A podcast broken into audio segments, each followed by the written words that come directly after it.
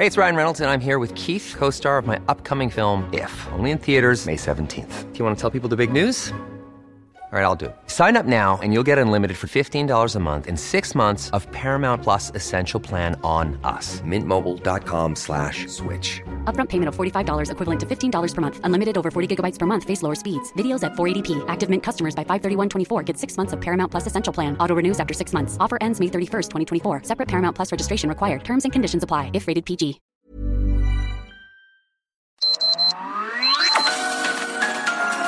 Heraldo Media Group presenta Sergio Sarmiento y Lupita Juárez. Información veraz y oportuna con un toque personal y humano. Por El Heraldo Radio, donde la H suena y ahora también se escucha.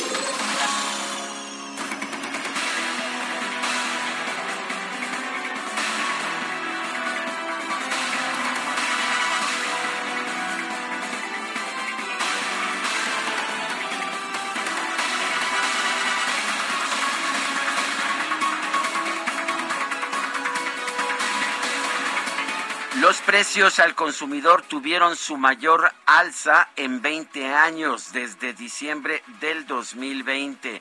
El aumento en los precios al consumidor fue de 7.36%, 7.36%, mientras que el índice nacional de precios al productor tuvo un incremento de 10.26%, sí son las mayores cifras en 20 años, por eso duele tanto el bolsillo en esta cuesta de enero. Eh, vale la pena señalar que pues que el punto de, de, comparación, el peor mes de diciembre que habíamos tenido, el peor año que habíamos tenido en los últimos 20, 21 años fue en diciembre del 2000, cuando la inflación fue de 8.96%. Desde entonces no habíamos tenido una inflación tan alta como la de 2021. Y bueno, pues uh, la verdad es que hubo incrementos muy fuertes, eh, más fuertes en algunos uh, productos muy fundamentales para la economía familiar. Por ejemplo, las frutas y verduras aumentaron 21.73%, ¿sí? 21.73% en los 12 meses concluidos el pasado diciembre, mientras que los energéticos, los energéticos en general tuvieron un incremento de 11.5%. Esto incluye la electricidad, incluye también la gasolina. La gasolina magna subió 13%. La premium subió 20.8%. Por eso está tan fuerte esta cuesta de enero. Son cifras a propósito, en su mayoría, del INEGI. Son las 7 de la mañana, 7 de la mañana con dos minutos. Hoy es viernes 7 de enero de 2022. Yo soy Sergio Sarmiento y quiero darle a usted la más cordial bienvenida a El Heraldo Radio. Lo invito a quedarse con nosotros. Aquí estará bien informado, por supuesto.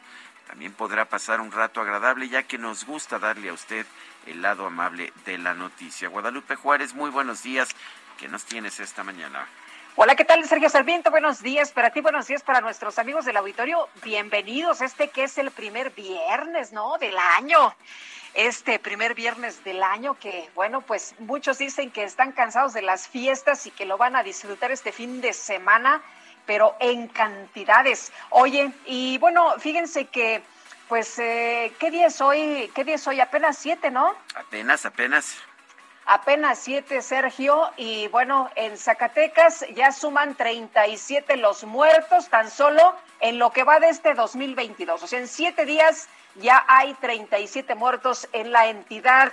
Ayer, ayer se dio a conocer que los presuntos responsables de abandonar 10 cadáveres frente a las oficinas del gobernador de Zacatecas fueron detenidos por agentes federales y del Estado. Así lo reportó David Monreal. Señaló que pues se ha logrado la captura de los presuntos responsables vinculados a los hechos que se presentaron el día de ayer y pasaron unas horas, pasaron alrededor de unas 10 horas después del hallazgo de los cuerpos para que se informara sobre los resultados del operativo.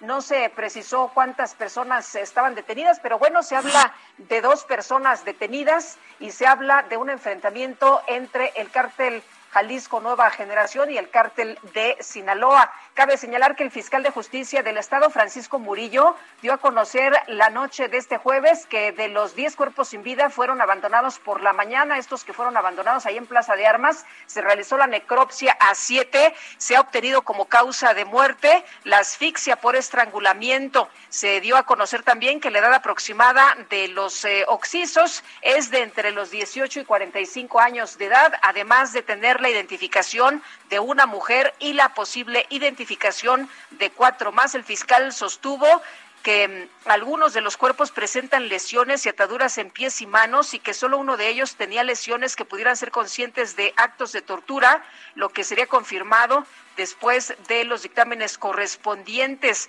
Así que, bueno, pues ahí está parte de la información que se dio a conocer el día de ayer. David Monreal atribuyó los arrestos al operativo Zacatecas 2, este plan implementado desde el 25 de noviembre del 2021 por el gobierno federal dijo que, bueno, pues estas acciones, lo que apareció el día de ayer, estos cuerpos eh, que aparecieron el día de ayer frente a Palacio Nacional, es porque pues es una reacción al plan instrumentado por el gobierno federal eh, para combatir la inseguridad. Bueno, en otros temas, la Fiscalía General de la República promovió una acción de extinción de dominio para quitarle a Emilio Lozoya, el exdirector de Pemex, la propiedad de su casa ubicada en Lomas de Besares, en Miguel Hidalgo, en la Ciudad de México. Esta casa está valuada en 3.4 millones de dólares. El recurso fue promovido ante la titular del Juzgado Segundo de Distrito en materia de extinción de dominio en la Ciudad de, de México. Esta juzgadora admitió a trámite el juicio que promovió la Fiscalía General de la República desde octubre. La jueza ya notificó al instituto para devolver al pueblo lo robado la promoción de este juicio de extinción de dominio con el fin de que el inmueble quede bajo su resguardo. La juez pidió notificar a Emilio Lozoya, quien se encuentra encarcelado en el reclusorio norte desde el 3 de noviembre de 2021. Son las 7 de la mañana con 6 minutos.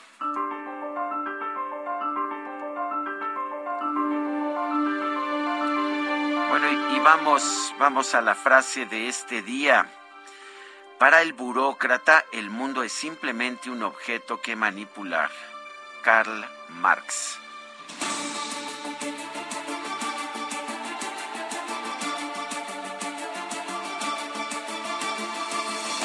Y las preguntas, ayer preguntábamos, ¿tiene razón AMLO en su ataque al TEC de Monterrey? Nos dijo que sí, 6.8%, que no, 86.9%, no sé, 6.3%. Recibimos en total 7.362 participaciones.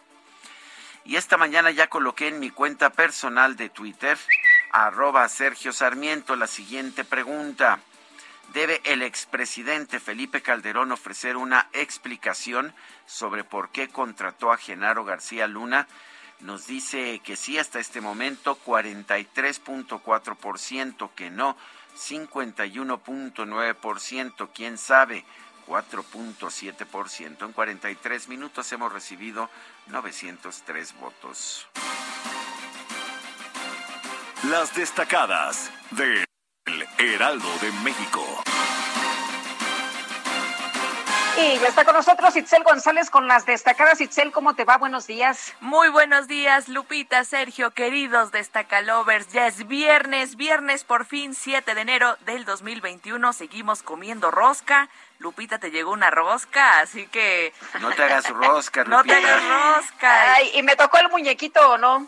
Todavía no, pues nadie, nadie se ha atrevido a partir tu rosca. Es que ya estamos bien endeudados, ya todo el mundo debe tamales, así que ya vemos la rosca y como que ya, ay, qué bonito, ya de lejitos, porque Todavía falta. Qué barbaridad. qué barbaridad. Todos los tamales que se nos acumulen durante el fin de semana, híjole, y luego con la cuesta de enero, creo que no vamos a lograr llegar a la primera quincena. Saludo esta mañana con mucho gusto al operador Javier, porque le dimos vacaciones a DJ Quique y el día de hoy nos acompaña nuestro querido Javi, muy atento, manos rápidas. Cacharpito, manos ah, rápidas. Qué bien, saludos, mi Javi. Oye, y qué bueno que ya le hizo justicia, ¿no? Ahí a, a, aquí, que creo que tenía como, como tres. Sí, sí, sí. Y creo que tenía como tres años sin tomar vacaciones. Pero nada más le dimos un día, Lupita, ¿eh? Tampoco, tampoco se merece tanto. Solo, solamente el día de hoy. Hay que jugar con los juguetes que te trajo, que te trajeron los Reyes, ¿no? Yo creo que por eso pidió su día de descanso. No, la verdad es que como seguimos cuidando la sana distancia, ahora también los operadores van a trabajar un poquito más, 12, de 12 a 12 de, de 6 a 12, no, de 6 a 6, ¿verdad, Javi? Ni modo, pero para que no tengamos mucha gente aquí en la cabina, se están rifando, así que un reconocimiento a todos nuestros amigos operadores, Alex, Javi, Emanuel, DJ Quique, todos los operadores que trabajan para que usted escuche la mejor información. Y es viernes y hay que seguir informándonos, así que ¿qué les parece si comenzamos con las destacadas del Heraldo de México? En primera plana, nuevo récord mundial. Omicron contagia a 26 por segundo. El tsunami global de casos sumó 2.29 millones en 24 horas, mayor al pico de Delta en abril. México reportó ayer 25.821 contagios país, economistas envían plan antiinflación. Proponen al Ejecutivo que secretarías y empresas hagan alianzas pro empleo. Ciudad de México, cuarta ola, repuntan contagios hasta 755%. Milpa Alta es la alcaldía más afectada, pues en una semana pasó de 18 a 154 casos. Estados, proceso interno, arranca justa para candidatos. Morena llega a las precampañas con aspirantes a gubernaturas perfilados. El PAN solo tiene para Aguascalientes. Orbe, Kazajistán, Rusia despliega a sus militares. Las manifestaciones han dejado docenas de muertos. Estados Unidos pide una solución pacífica. Meta grita México C22, apelan al control. Miquel Arriola, presidente de la Liga MX, afirma que no bajan la guardia para reducir los casos de COVID-19 en la liga. Y finalmente, en mercados, paso del tren Maya pactan pago a la iniciativa privada. Fonatur va a desembolsar como máximo mil millones de pesos para la compra de terrenos a los hoteleros. Lupita, Sergio, queridos destacalovers, hasta aquí las destacadas del Heraldo. Feliz viernes. Muchas gracias, Itzel. Muy buenos días. Feliz viernes también para ti. Son las 7 de la mañana con 12 minutos. Vamos a un resumen de la información más importante de este viernes 7 de enero de 2022. Este jueves se dio a conocer que la Fiscalía General de la República abrió una investigación en contra del ex titular de la Unidad de Inteligencia Financiera, Santiago Nieto, y de la consejera electoral Carla Humphrey para verificar su situación patrimonial. En un documento enviado al secretario de la Función Pública, Roberto Salcedo, fechado el pasado 20 de diciembre, la Fiscalía solicitó que la dependencia entregue toda la información que posea sobre Santiago Nieto y Carla Humphrey para integrar debidamente la carpeta de investigación. La Fiscalía General de la República solicitó a un juez federal que declare la extinción de dominio de una residencia del exdirector de Pemex, Emilio Lozoya, ubicada en Lomas de Besares, en la Ciudad de México. La casa está evaluada en 3.4 millones de dólares. El gobernador de Tamaulipas, Francisco García Cabeza de Vaca, denunció que el exdirector de Pemex, Emilio Lozoya, es un ampón que mintió a los diputados para desacreditarlo por defender el federalismo. El presidente de la Comisión de Justicia del Congreso de Morelos, Julio César Solís, informó que va a pedir a la Fiscalía General de la República que investigue al gobernador del estado, Cuauhtémoc Blanco, tras la aparición de tres mantas con mensajes de presuntos criminales. El Comité Estatal del PRI en Veracruz se dijo dispuesto a apoyar a la Comisión del Senado que investiga los casos de presuntas detenciones ilegales en esa entidad. Un juez de control vinculó a proceso al exrector de la Universidad Autónoma Benito Juárez de Oaxaca, Eduardo Martínez Elmes, por el delito de fraude. Y el gobernador de Zacatecas, David Monreal, informó que este jueves fueron detenidos los responsables de abandonar una camioneta con 10 cuerpos frente al Palacio de Gobierno Estatal. Quiero informar a las zacatecanas y los zacatecanos que hemos logrado la captura de los presuntos responsables vinculados a los hechos que se presentaron el día de hoy en la capital de nuestro estado. Y aunque no podemos detallar la información, para no afectar el proceso, he instruido a las autoridades competentes para que en coordinación con la Fiscalía del Estado comuniquen los avances de manera constante a la sociedad zacatecana.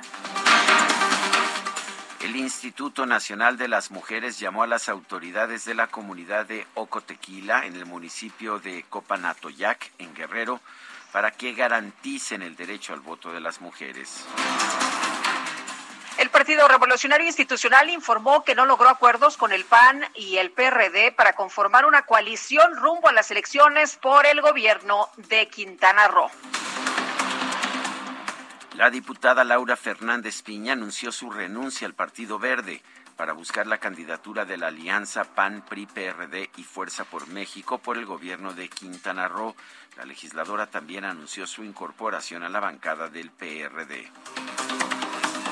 Y ¿Se acuerda usted de Patricia Flores Elizondo, ex jefa de la oficina de la presidencia durante el sexenio de Felipe Calderón? Bueno, pues se registró como aspirante a la candidatura de Movimiento Ciudadano por el gobierno de Durango. El secretario de Relaciones Exteriores, Marcelo Ebrard, se reunió con el presidente electo de Chile, Gabriel Boric, con quien compartió una rosca de reyes habló sobre el fortalecimiento de la cooperación entre los países latinoamericanos. Vamos con el presidente electo de Chile, Gabriel, muchas gracias por recibirnos. Muchas gracias, Marcelo. Gracias. Le traje un saludo del pueblo de México y del gobierno de México. Por su parte, el presidente electo de Chile, Gabriel Boric, aseguró que su país tiene un agradecimiento profundo y eterno con México por el apoyo brindado en los momentos más duros de su historia. Al pueblo hermano mexicano, tenemos tanta historia en común y un agradecimiento profundo y eterno por la colaboración que nos prestaron en los momentos más duros de nuestra historia y la conversación que hemos tenido con el canciller y también con el presidente hace un par de semanas ha sido muy rica y no me cabe ninguna duda de que vamos a iniciar una era de profundización de las relaciones, de la hermandad entre pueblos latinoamericanos. La Secretaría de Economía informó que México presentó una solicitud de establecimientos de un panel de solución de controversias del TEMEC para resolver la diferencia de interpretación con los Estados Unidos en materia de las reglas de origen del sector automotor. El INEGI informó que en diciembre del 2021 el índice nacional de precios al consumidor presentó un crecimiento de 0.36% respecto al mes inmediato anterior. La inflación general anual fue de 7.36%. Un grupo de 30 trabajadores eventuales de la Escuela Nacional de Antropología e Historia se reunió con el director del INA, Diego Prieto, para exigirle que garantice condiciones de trabajo dignas y favorables. El Instituto Politécnico Nacional informó que el próximo 31 de enero va a retomar las clases presenciales con una asistencia escalonada y con un plan integral para evitar contagios de COVID-19. Previo al regreso a clases presenciales en Nuevo León, la Secretaría de Salud Estatal estableció un aforo máximo del 50% en todos los planteles. Ante el incremento de los casos de coronavirus en el país, el gobierno de Nayarit anunció la suspensión de las clases presenciales durante las próximas dos semanas. No que no. Bueno, por su parte, la Secretaría de Educación de Tamaulipas confirmó que el regreso a clases presenciales en el estado se va a retrasar una semana. El gobernador de Quintana Roo, Carlos Joaquín González, informó que la entidad va a pasar al color amarillo del semáforo de riesgo epidemiológico. Esto ante el aumento de casos positivos de COVID-19. Es muy importante el que se mantengan en casa el mayor tiempo posible, evitar tomar riesgos que no son necesarios, hay que cuidarse, no es tiempo ni de hacer fiestas ni reuniones, eh, hay mucho eh, de dónde contagiarse de COVID. Hay mucha gente con algún tipo de contagio y esto significa que pudiera haber más contagios si no cuidamos esta situación. Así que no nos relajemos, al contrario, hay que cuidarnos más. El director general del Instituto Mexicano del Seguro Social, Zoé Robledo, consideró que el reciente aumento de contagios de COVID-19 en México no es una situación que preocupe, ya que no han subido las hospitalizaciones. Bueno, la Secretaría de Salud Federal informó que en las últimas 24 horas se registraron 91 muertes por COVID-19 en México, así como 25.821 casos confirmados. Las autoridades sanitarias de Argentina informaron que este jueves se registraron más de 100.000 contagios de COVID-19 en ese país. El presidente de Chile, Sebastián Piñera, anunció que el próximo lunes su país va a comenzar la aplicación de una cuarta dosis de la vacuna contra el COVID-19 para las personas inmunodeprimidas. El presidente de Brasil, Jair Bolsonaro, criticó a los países que han comenzado a vacunar contra el COVID-19 a los niños. Aseguró que en este sector de la población la posibilidad de muerte es casi nula. El director general de la Organización Mundial de la Salud, Tedros Adhanom Ghebreyesus, advirtió que la disparidad en el acceso a las vacunas contra el COVID-19 se ha visto agravada por la decisión de algunos países de comenzar a aplicar una cuarta dosis. También advirtió que aguas con Omicron ¿eh? no es un asunto leve, no es un asunto menor, es un asunto que sí lleva a la hospitalización y sí lleva también a la muerte. El expresidente de los Estados Unidos, Donald Trump, calificó como un teatro político el discurso de su sucesor Joe Biden por el aniversario del ataque al Capitolio. Denunció que su nombre fue utilizado para tratar de dividir aún más al país. El gobierno de Rusia envió un equipo de paracaidistas a Kazajistán para ayudar a disolver una revuelta violenta desatada por el aumento de los precios de los combustibles. La policía informó que docenas de manifestantes fueron abatidos, mientras que los medios locales reportan por lo menos 13 agentes muertos.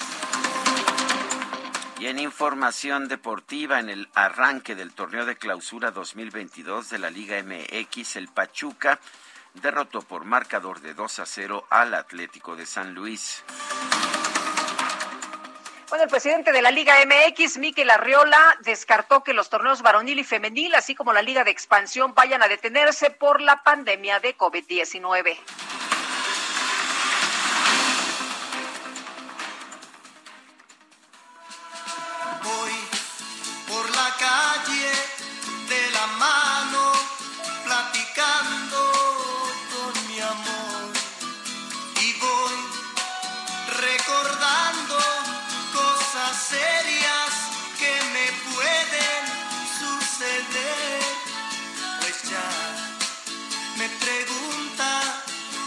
Hasta cuándo nos iremos a casar.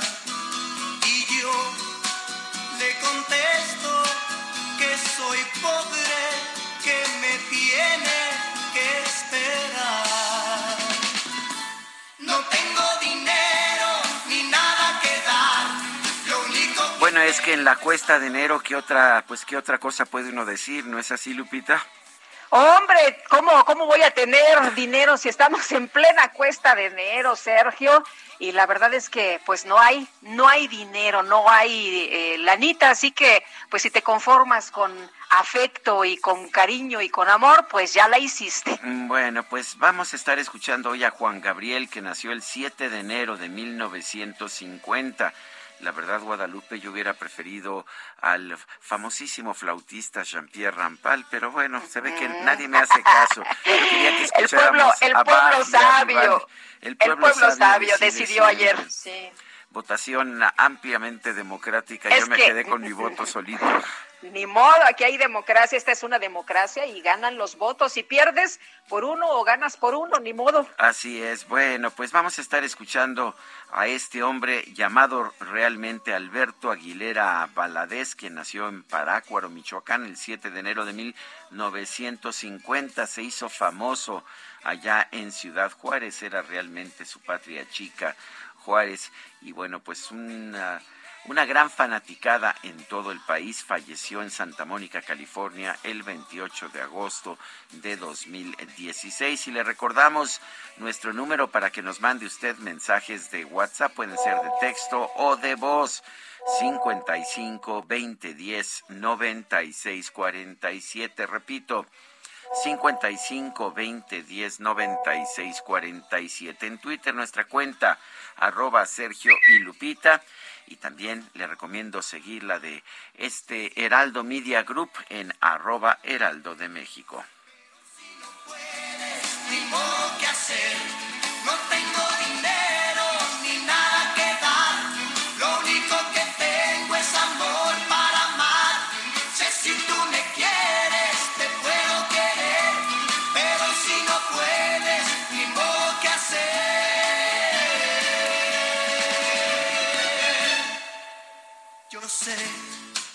Que a mi lado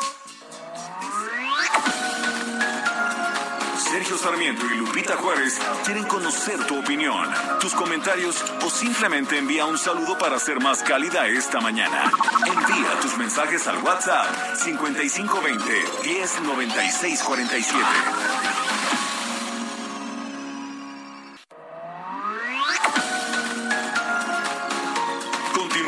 Con Sergio Sarmiento y Lupita Juárez por El Heraldo Radio. Llegó el bajadón de precios Soriana. En el mes de la limpieza, aprovecha que el detergente en polvo 123 de 900 gramos está a 15 pesos y todos los lavatrastes de 1.1 litros o más lleva el segundo al 50% de descuento. Soriana, la de todos los mexicanos. A enero 10, aplican restricciones. Válido en Hiper y Super. Alberto Aguilera Valadez, conocido como Juan Gabriel, nació el 7 de enero de 1950 en Parácuaro, Michoacán. Sin embargo, pasó su infancia y juventud en Ciudad Juárez. Fue uno de los mejores cantautores de Latinoamérica, ya que dejó un gran legado por su talento como intérprete, compositor y productor musical. no tengo dinero ni nada que dar. Lo único que El Divo de Juárez comenzó su carrera desde antes de los 20 años, cuando su nombre artístico era Dan Luna, y destacó entre el público cantando en un conocido bar llamado Noa No. Fue un año después cuando conoció la fama. Su nombre artístico pasó a ser Juan Gabriel, por su padre, Gabriel Aguilera, y su maestro Juan Contreras. Su primera grabación fue El alma joven, la misma que incluyó en el que fuera su primer éxito No tengo dinero. El material fue premiado con un disco de oro y también le sirvió para tener su primera aparición en la televisión mexicana.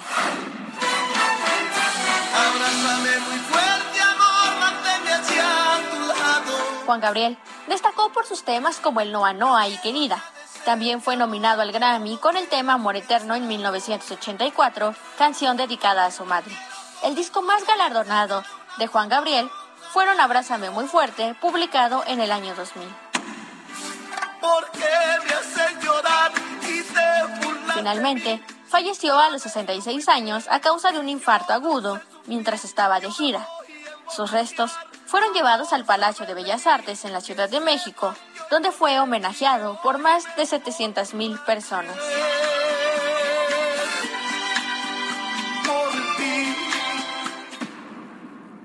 Llegó el bajadón de precios Soriana. Piña gota de miel o tomate guaje los bajamos a 14.80 el kilo. Y la carne de res para asar la bajamos a 149 pesos el kilo. Sí, a solo 149 pesos el kilo. Soriana, la de todos los mexicanos. A enero 9, aplican restricciones. Válido en Hiper y Super.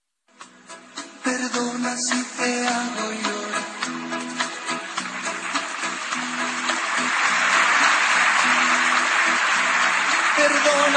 te hago.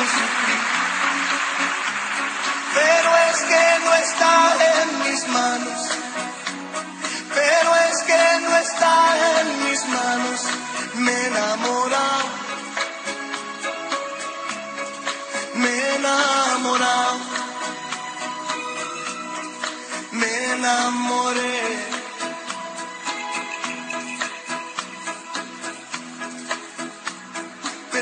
Perdona si te causo dolor. Perdona si te digo. Seguimos escuchando música de Juan Gabriel interpretada por Juan Gabriel. Esto se llama Así fue. ¿Cómo decirle que te amo si me ha preguntado? Bueno, pues buena música para, para el viernes, ¿no? mi Para cerrar, no hombre, me pareció una muy buena, muy buena decisión. Oye, nos dice Leti Salinas, buenos días. En mi opinión, solo la comunidad del TEC de Monterrey son quienes conocen los problemas al interior de su casa. Los externos somos ajenos y no podemos juzgar asuntos que no conocemos y nos atañen. Y pues la postdata es para el presidente López Obrador. Bueno, eh, dice otra persona, Rodolfo Contreras, la inflación, la gran tragedia que está afectando al planeta en México, más acentuada por el deficiente manejo de la economía.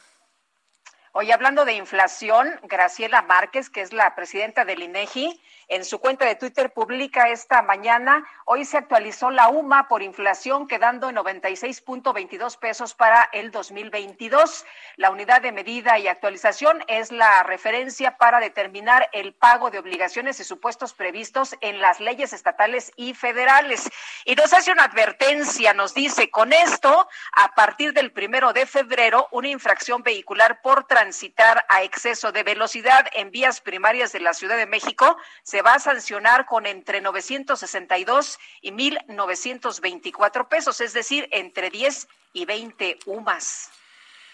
Bueno, son las 7 de la mañana con 35 minutos. La Junta General Ejecutiva del Instituto Nacional Electoral apro- aprobó reducir varios proyectos para obtener recursos para la revocación de mandato. Elia Castillo, adelante.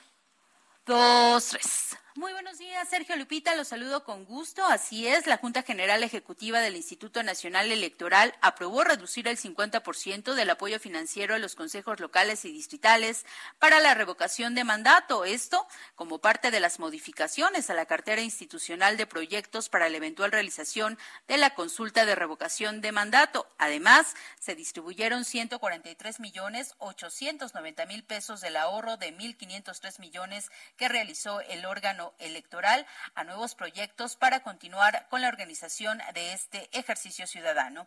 En sesión extraordinaria, el órgano de gobierno aprobó los proyectos, entre los que destacan la reducción del 50% de los recursos destinados a los consejos locales y distritales para la organización de la consulta de revocación de mandato, al pasar de 27.099 pesos mensuales a partir del inicio de las actividades de revocación a 13.550 pesos mensuales hasta la conclusión de las actividades. En tanto, les comento que entre los nuevos proyectos que se integraron a la cartera de eh, proyectos se destinaron 1.293.272 pesos al rubro reforzamiento operativo durante el proceso de revocación de mandato, 37.232.933 pesos a la documentación y materiales,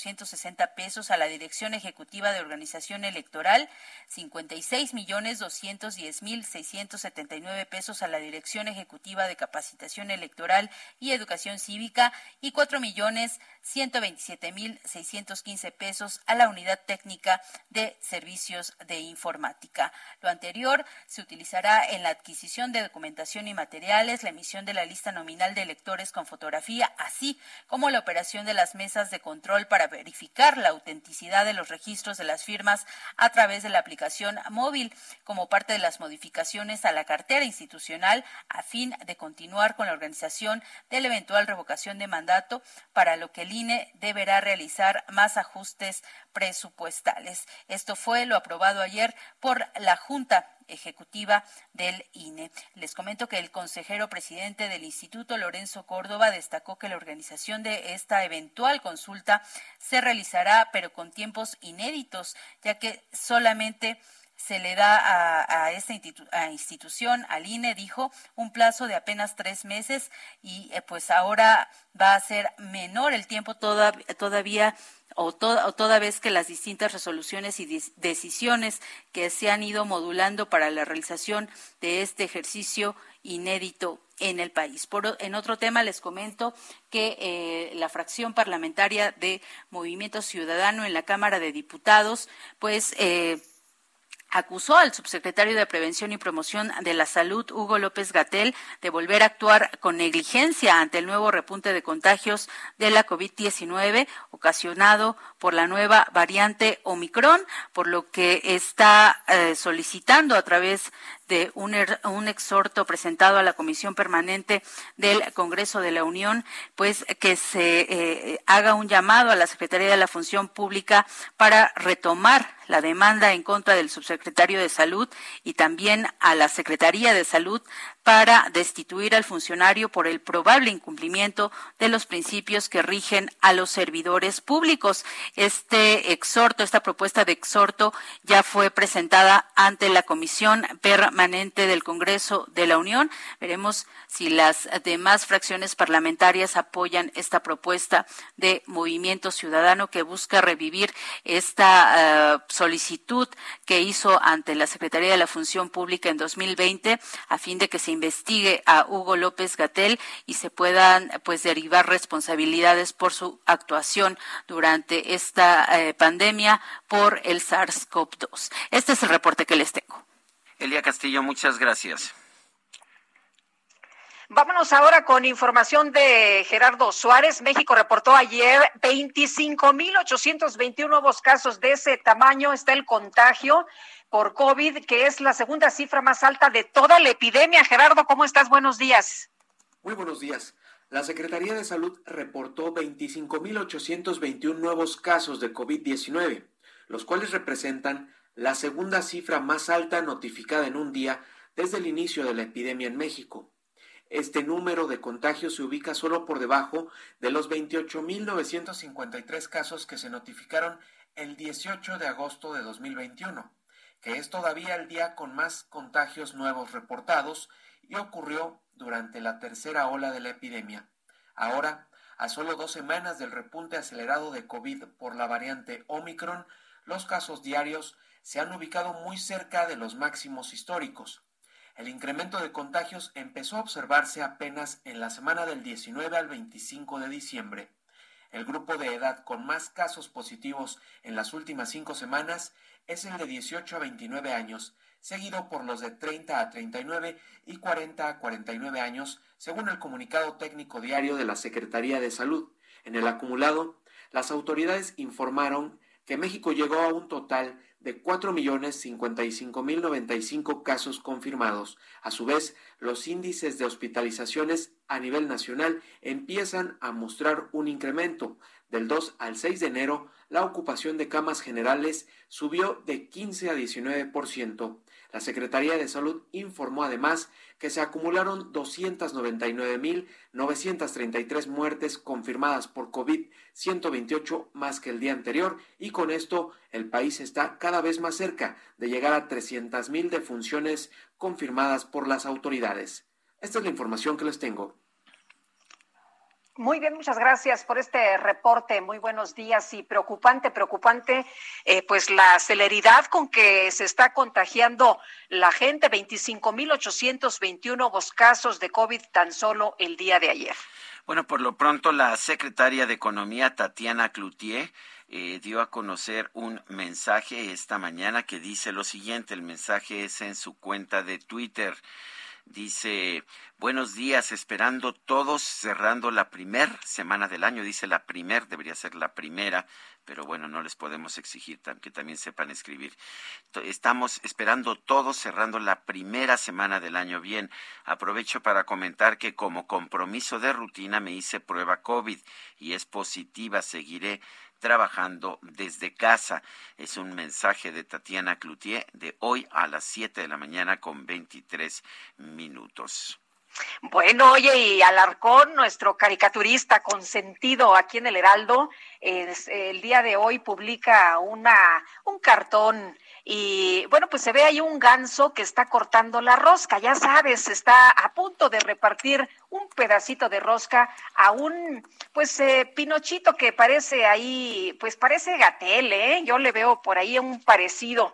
Le da su pedacito de rosca, ya sabes, y ¿qué crees? Encuentra el monito encuentra al niñito ¿Y qué dice este niñito? No creas que nada más así se queda el niño y ya todo es felicidad. No, el niño dice, ya vacúnenos. Es el cartón de Alarcón que me pareció espléndido. Bueno, y no solamente en la Ciudad de México, también en otros lugares del país están faltando las pruebas de COVID. Esto ante las fiestas decembrinas que parece que han generado contagios y la llegada de paisanos no vacunados. Allá en Durango, eh, servicios de salud como la Cruz Roja eh, no se dan abasto con las pruebas rápidas de COVID-19. En el IMSS, también en Durango, el personal que atiende el, el, departamento de pruebas está ya contagiado y a pesar de que los trabajadores traen el virus, se tienen que hacer la prueba en el módulo del IMSS para que les otorguen la incapacidad. Las filas son, escuche usted, interminables y por supuesto son filas en las que no se guarda la sana distancia. Empiezan desde las 7 de la mañana con las temperaturas extremas de frío que se registran allá en Durango.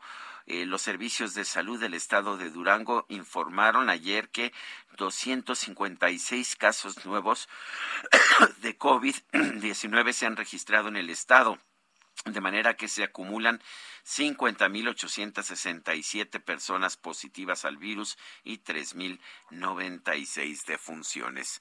Son las 7 de la mañana con 44 minutos. Llegó el bajadón de precios Soriana. En toda la ropa de invierno, compra uno y el segundo al 70% de descuento. O lleva la pantalla BIOS Smart TV de 32 pulgadas a solo 3,990 pesos. Soriana, la de todos los mexicanos. A enero 10, aplican restricciones. Válido en Hiper y Super. La Asociación Mexicana de Laboratorios Farmacéuticos reiteró su disposición de coordinación con las dependencias federales de salud para abatir claves de ciertas de medicamentos. Juan de Villafranca, director ejecutivo de la Asociación Mexicana de Laboratorios Farmacéuticos, como siempre, muchas gracias por platicar con nosotros. ¿Qué, qué es lo que pues eh, responde la autoridad? Lo que vemos es que la situación sigue complicada por el abasto de los medicamentos y bueno, este año pues parece que no va a ser distinto. Cuéntenos, buenos días. Lupita, buenos días, eh, saludos a toda la audiencia y efectivamente hay una preocupación porque de las licitaciones que han pues hay muchas claves desiertas o no asignadas, entonces esto nos pone en un grave riesgo de que no vaya a haber suficientes medicamentos. Entonces el panorama no se ve muy alentador, sin embargo, nosotros estamos, y por eso reiteramos que estamos con la mejor disposición y apoyar y colaborar y ver de qué manera podemos este, estar con las autoridades para solventar esto y evitar que esto se vuelva un, un tema recurrente y que no haya medicamentos para, para toda la población. Eh, de hecho, estamos viendo, Juan, desde hace ya tiempo un desabastecimiento muy importante en medicinas de todo tipo, incluso medicinas pues que deberían ser uh, muy fáciles de obtener y muy baratas. Eh, sin embargo, en las últimas eh, licitaciones que hemos visto, sigue habiendo una enorme cantidad de claves que quedan desiertas. ¿Por qué está pasando esto? ¿Por qué no, no se están pudiendo hacer licitaciones? ¿Por qué no está pudiendo el sector público comprar estos medicamentos que son tan básicos? Pues mira, aquí el tema es, eh, han quedado muchas claves desiertas por inconsistencias de volúmenes, también la imposibilidad de entregas en tiempos sin definición, que no están muy claros. Eh, el estudio de mercado que han hecho a veces pone precios que están pues, este, muy por debajo incluso del costo de fabricación, la materia prima se ha incrementado y, tenemos también un tema de, pagos, que ha habido mora de pago desde 2019 y esto hace que la cadena de suministro no pueda cerrar el ciclo. Entonces, este, esto requiere planeación y la planeación va desde preparar, ver cuáles son las necesidades de las distintas instituciones, luego hacer una licitación muy bien armada, donde tiene que haber por lo menos, para que sea exitosa, un 90% de claves asignadas. Eh, si no se cumple eso, pues caemos en una situación de un mercado desordenado. Eh, Juan, en el caso de, del gobierno de la Ciudad de México se le echa la culpa a medio mundo, incluso hace unos días se le echaba la culpa a los médicos. ¿De quién es la culpa? ¿Cómo debe programarse eh, precisamente pues la compra de, los eh, medicamentos para que pues no tengamos este desabasto, para que no tengamos esta situación de que no hay ningún tipo de medicamento en algunos casos? Mira, la postura de Amelat no es echar culpas. La postura de Amelat es ver cómo nos podemos reunir y la sugerencia que hacemos, la propuesta que hacemos, es que se reúnan todos los actores del sector, que tienen que, que serían los fabricantes de medicamentos, los distribuidores, operadores logísticos, las instituciones que compran, COFEPRIS, y entonces todos juntos primero hacer el diagnóstico claro de cuál es la problemática, resolver el corto plazo, pero al mismo tiempo también trabajar en cuál va a ser el futuro, porque si no vamos a estar teniendo un tema eh, que no es el cuento de nunca acabar y lo que no queremos es que el desabasto de medicamentos se vuelva un padecimiento crónico en el país. ¿Han tenido alguna respuesta de la autoridad? Pues mira, hemos tenido, sí hemos tenido respuesta, en, eh, sentimos que hay una pequeña apertura, no la que no la que debería de haber. Eh, se ha avanzado, pero, hemos avanzado realmente lento, porque por otro lado sigue la, la pandemia, siguen las enfermedades, sigue esta bola de nieve creciendo y tenemos que tomar medidas, se tienen que tomar medidas de fondo donde participen todos. Nadie tiene la solución con una sola institución, un solo ente. Tiene que ser un trabajo en equipo de todos. Entonces, es algo que se tiene que atacar, donde no podemos improvisar. Si hay improvisaciones, vamos a tener riesgo de desabasto. No, y aquí tiene que tomar en cuenta, como comenté, la eh, determinar cuál es la demanda, la fabricación y luego una parte muy importante es la distribución y cómo va a, a cubrirse esa última milla para que le llegue el medicamento este, cumpliendo con la trazabilidad al paciente. Eso es lo más importante. Pero Juan, el presidente dice que pues que no se necesita la distribución, que esa la puede hacer el ejército. ¿Qué opinas? Pues mira, el ejército hizo una gran labor con las vacunas. Sin embargo, estás hablando de una sola clave, por decir algo, es un solo producto que llega a centros donde va la gente a vacunarse. Esos medicamentos es muy sofisticados, porque estamos hablando de más de mil claves, más de mil tipos distintos de medicamentos que tienen que ser enviados a más de, mil puntos en todo el país. Entonces es algo es algo muy complejo desde el punto de vista logístico. A lo mejor lo puede hacer el ejército, pero en un momento dado este, sí se requiere de pues, una especialización y esto es lo que se ha demostrado en todo el mundo, en Estados Unidos, en Europa, en Alemania, este, en Canadá, en Japón.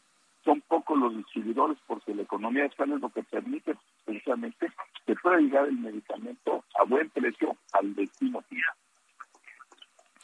Pues yo quiero agradecerte, Juan de Villafranca, director ejecutivo de AMELAF, por haber conversado con nosotros esta mañana. Sergio, muchas gracias y saludos a toda su audiencia y que tengan un buen 2022 y que tengamos feliz. Gracias, igualmente, muy buenos días. ¿Sabe- ¿Sabes qué me parece, Guadalupe? Que, que aquí el gobierno se ha metido en un lío por sí mismo. Antes las, las subastas, las compras consolidadas funcionaban muy bien. Ahora tenemos este desabasto y lo tenemos pues simple y sencillamente porque no se han querido hacer las cosas como se hacían con anterioridad. Las hacía el IMSS a propósito, no Sí. las hacía una empresa privada, las hacía Con el mucho IMSS éxito, ¿eh? y las hacía bastante bien. Oye, pero se argumentó que había muchísima corrupción, que ellos iban a intervenir precisamente para pues solventar todo esto, para que las cosas funcionaran bien, para que todo fluyera y que hubiera transparencia. El problema es que ni se terminó pues lo que dice, ¿no? El eh, asunto de la corrupción, eh, no vemos que haya mucha transparencia y aquí uno de los puntos es que el problema más grave, la gente no tiene sus medicamentos y en el caso del cáncer ha sido realmente terrible, terrible, porque muchos padres se han quejado de que sus niños han fallecido precisamente por falta de medicinas. El secretario de Desarrollo Económico de la Ciudad de México, Fatlala Cabani, informó que la capital está cerca de recuperar los niveles de prepandemia. Carlos Navarro, adelante. Buenos días, Sergio Lupita. Les saludo con gusto a ustedes en el auditorio y comentarles que en medio de esta alza de contagios por COVID-19, la Ciudad de México se encuentra cerca de recuperar los niveles de pandemia, aseguró el secretario de Desarrollo Económico Local, Fazlala Cabani. Escuchemos. Estamos muy, muy cerca de recuperar los niveles prepandémicos y, y ya lo dijo la Concanaco, por ejemplo, la Concanaco ya lo señaló, no solamente la Ciudad de México, sino el país está a punto de recuperar los niveles prepandémicos. Ahora con las ventas del día de hoy, estamos seguros que tendremos el mismo volumen de transacciones y el mismo eh, alcance nominal ¿sí? del movimiento nominal, es decir, de dinero, el volumen de dinero que se está moviendo en el mercado a niveles prepandémicos. El secretario de Desarrollo Económico puso como ejemplo la derrama económica por el Día de Reyes, y es que por la venta de juguetes, artículos electrónicos, dulce, ropa y la tradicional rosca de Reyes, hubo una derrama económica de alrededor de 4.439 millones de pesos en la Ciudad de México. También comentarles que un nuevo confinamiento en la Ciudad de México a causa del aumento de casos positivos de COVID-19 tendría efectos desastrosos, aseguró Nitan Poplansky, presidente de la Cámara Nacional de Comercio, Servicios y Turismo de la Ciudad de México. Escuchemos. Volver al confinamiento en estos momentos tendría efectos desastrosos para la vida económica de nuestra ciudad y muy graves consecuencias para un gran número de familias capitalinas. Tras el primer embate de la emergencia sanitaria por COVID, se perdieron alrededor de 250 mil empleos y el líder empresarial aseguró que se han recuperado 150 mil. Sergio Lupita, la información que les tengo. Muchas gracias, Carlos Navarro. Son las 7.54. Vamos a una pausa y regresamos. Pero es que no está en mis manos. Pero es que no está en mis manos. Me he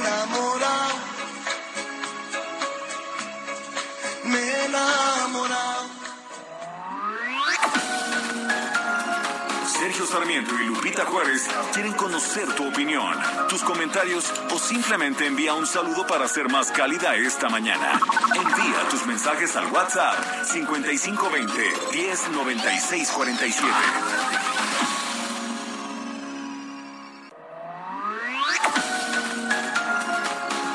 Continuamos con Sergio Sarmiento y Lupita Juárez por El Heraldo Radio.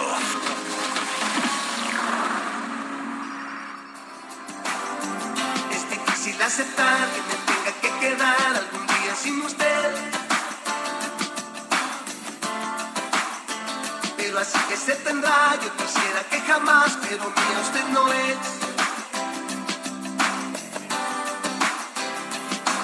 Pero qué necesidad, ¿para qué tanto problema? No hay como la libertad de ser,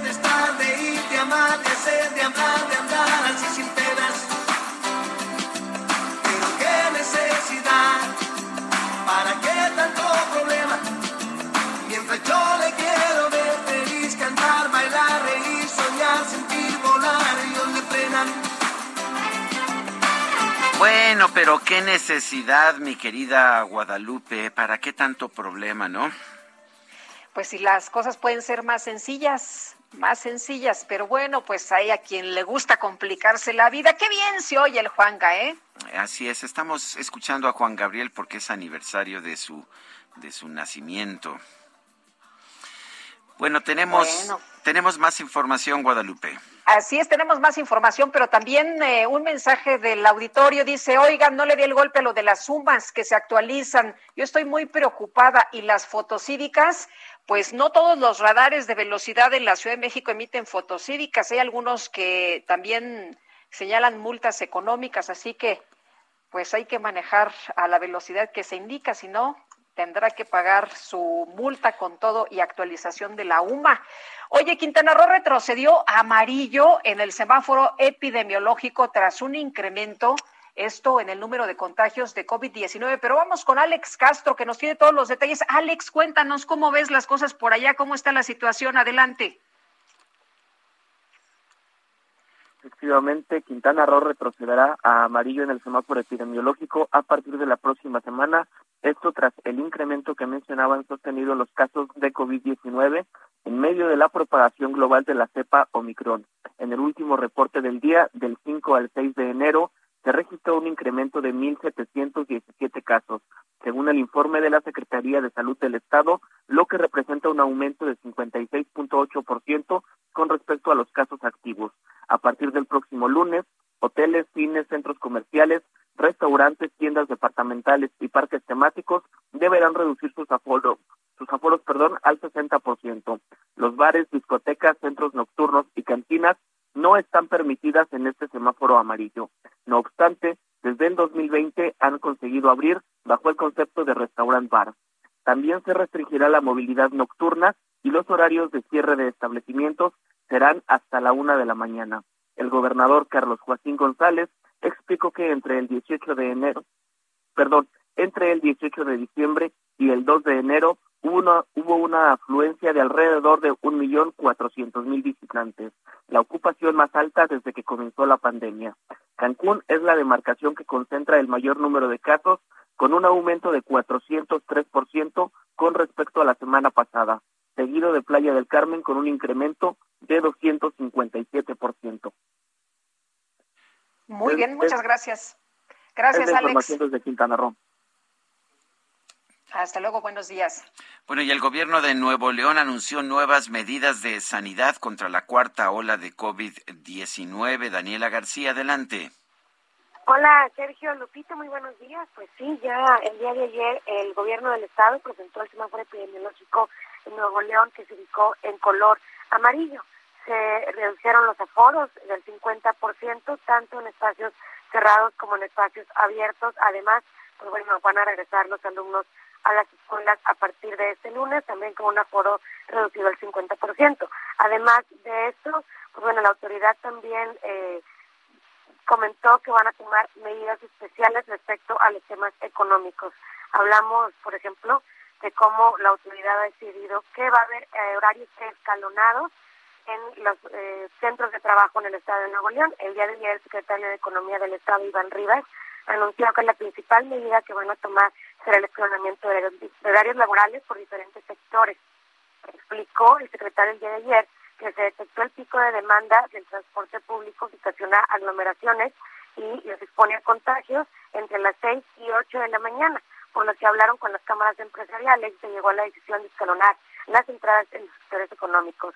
La industria, por ejemplo, entrará antes de las 7 de la mañana. El sector servicios va a entrar a las 8 de la mañana y el sector comercio después de las 10 de la mañana. Aseguró el secretario que esto busca no solo reducir el riesgo en el transporte público, sino extender los horarios de atención en comercios para también evitar la aglomeración de las personas. Así que también se hizo un llamado a que los patrones eh, pues den prioridad al home office o trabajo a distancia, ya que también puede garantizar la salud de sus colaboradores. La intención en este momento, según comentaba tanto el secretario de Economía como el gobernador Samuel García, es privilegiar que se mantenga la economía abierta en el estado de Nuevo León y pues obviamente y seguir buscando medidas para proteger la salud de las personas aquí en el estado. Es la información esta mañana, Sergio Lupita. Daniela, muchas gracias. Estamos pendientes, muy buenos días.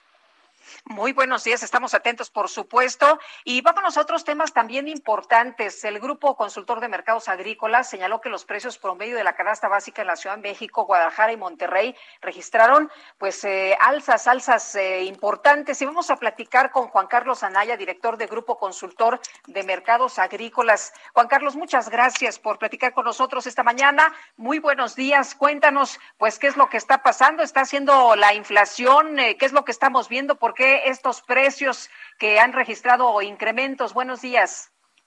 Buenos días, Lupita y Sergio, y feliz año. Y gracias por invitarnos a tu programa. Y la realidad, pues, este, abrimos el año con una no muy buena noticia para las gentes que menos tienen, ya que el impuesto mayor para la gente de menos recursos es la inflación. Y, pues, bueno, el reporte que tenemos a la al cierre de diciembre es que la canasta básica aumenta 9.8 anual y principalmente lo vemos en el sector pecuario, todo lo que son las carnes, las proteínas subió 7.3, los granos donde está la tortilla, el pan y todo subió 3.3 y donde tenemos incrementos importantes por la estacionalidad y todo es en frutas 32% y en hortalizas casi el 26%. El, ¿Por qué estamos viendo aumentos tan fuertes en, en esto, en frutas y verduras, en hortalizas? Eh, ¿Qué es lo que está pasando? ¿Es algo estacional o es algo más serio? Es, mira, mucho, Sergio, es el tema estacional. Tú sabes que las frutas y hortalizas, por eso el Banco de México lo pone en un apartado subyacente, porque son muy volátiles, son productos perecederos, pero también el sector hortofrutícola ha sido un sector que ha venido creciendo y más que ha tenido una alta demanda tanto interna como externa. Actualmente el sector hortofrutícola es, son los productos que más estamos exportando, principalmente al, mercado americano, y la demanda no se ha detenido, y esto ha provocado que también los, los precios aumenten, y en algunos tipos de productos hemos tenido menor oferta por temas de heladas, por temas este, de poder tener suficiente oferta de algunos productos. Eh, Juan Carlos, ¿ustedes esperaban que se dispararan los precios de esta forma o, es algo que, pues, de plano eh, eh, los está agarrando fuera de lugar?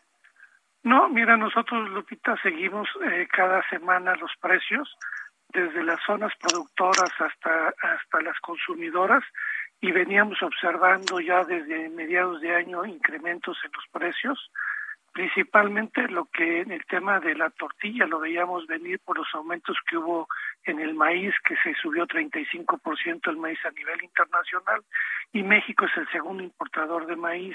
También en la soya somos el segundo importador mundial y compramos todo del exterior y, y también se tuvo incrementos del 30%.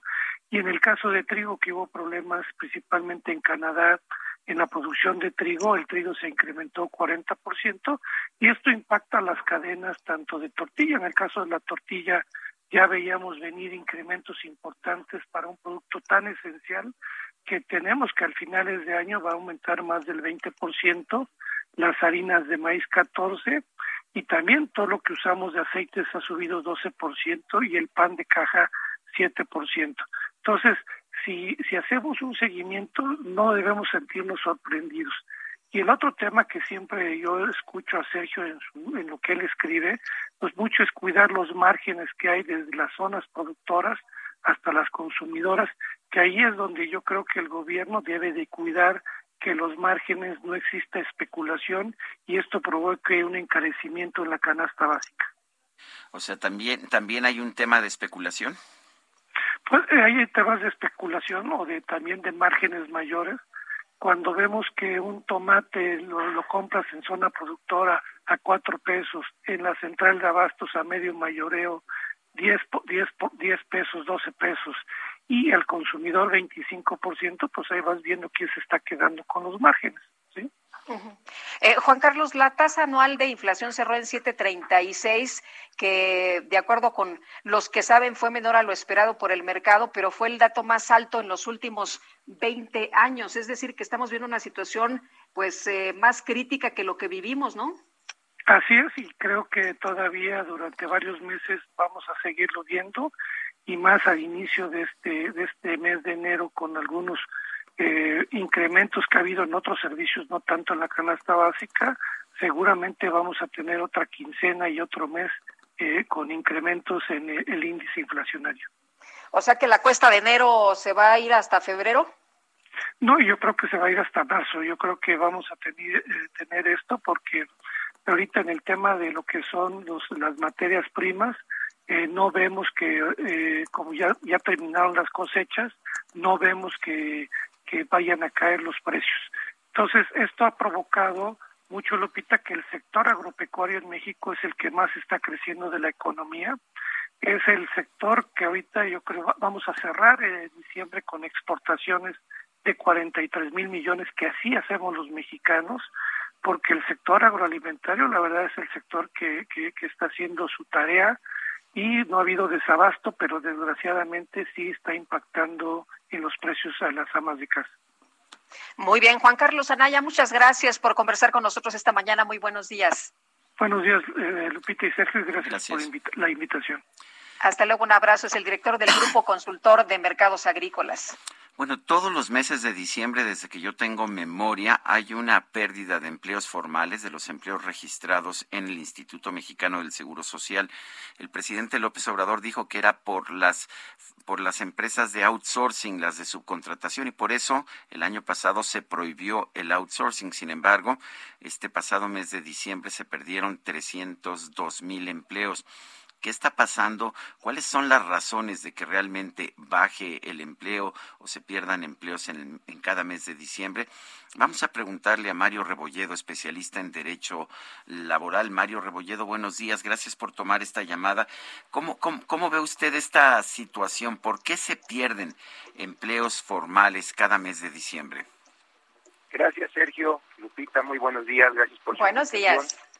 Y efectivamente, Sergio, como, como bien lo comentas, el mes de diciembre siempre ha sido un año atípico. Ha habido años muy significativos, por ejemplo, déjenme comentarles, el año pasado, en plena pandemia, eh, se crearon de enero a noviembre 724.287 empleos.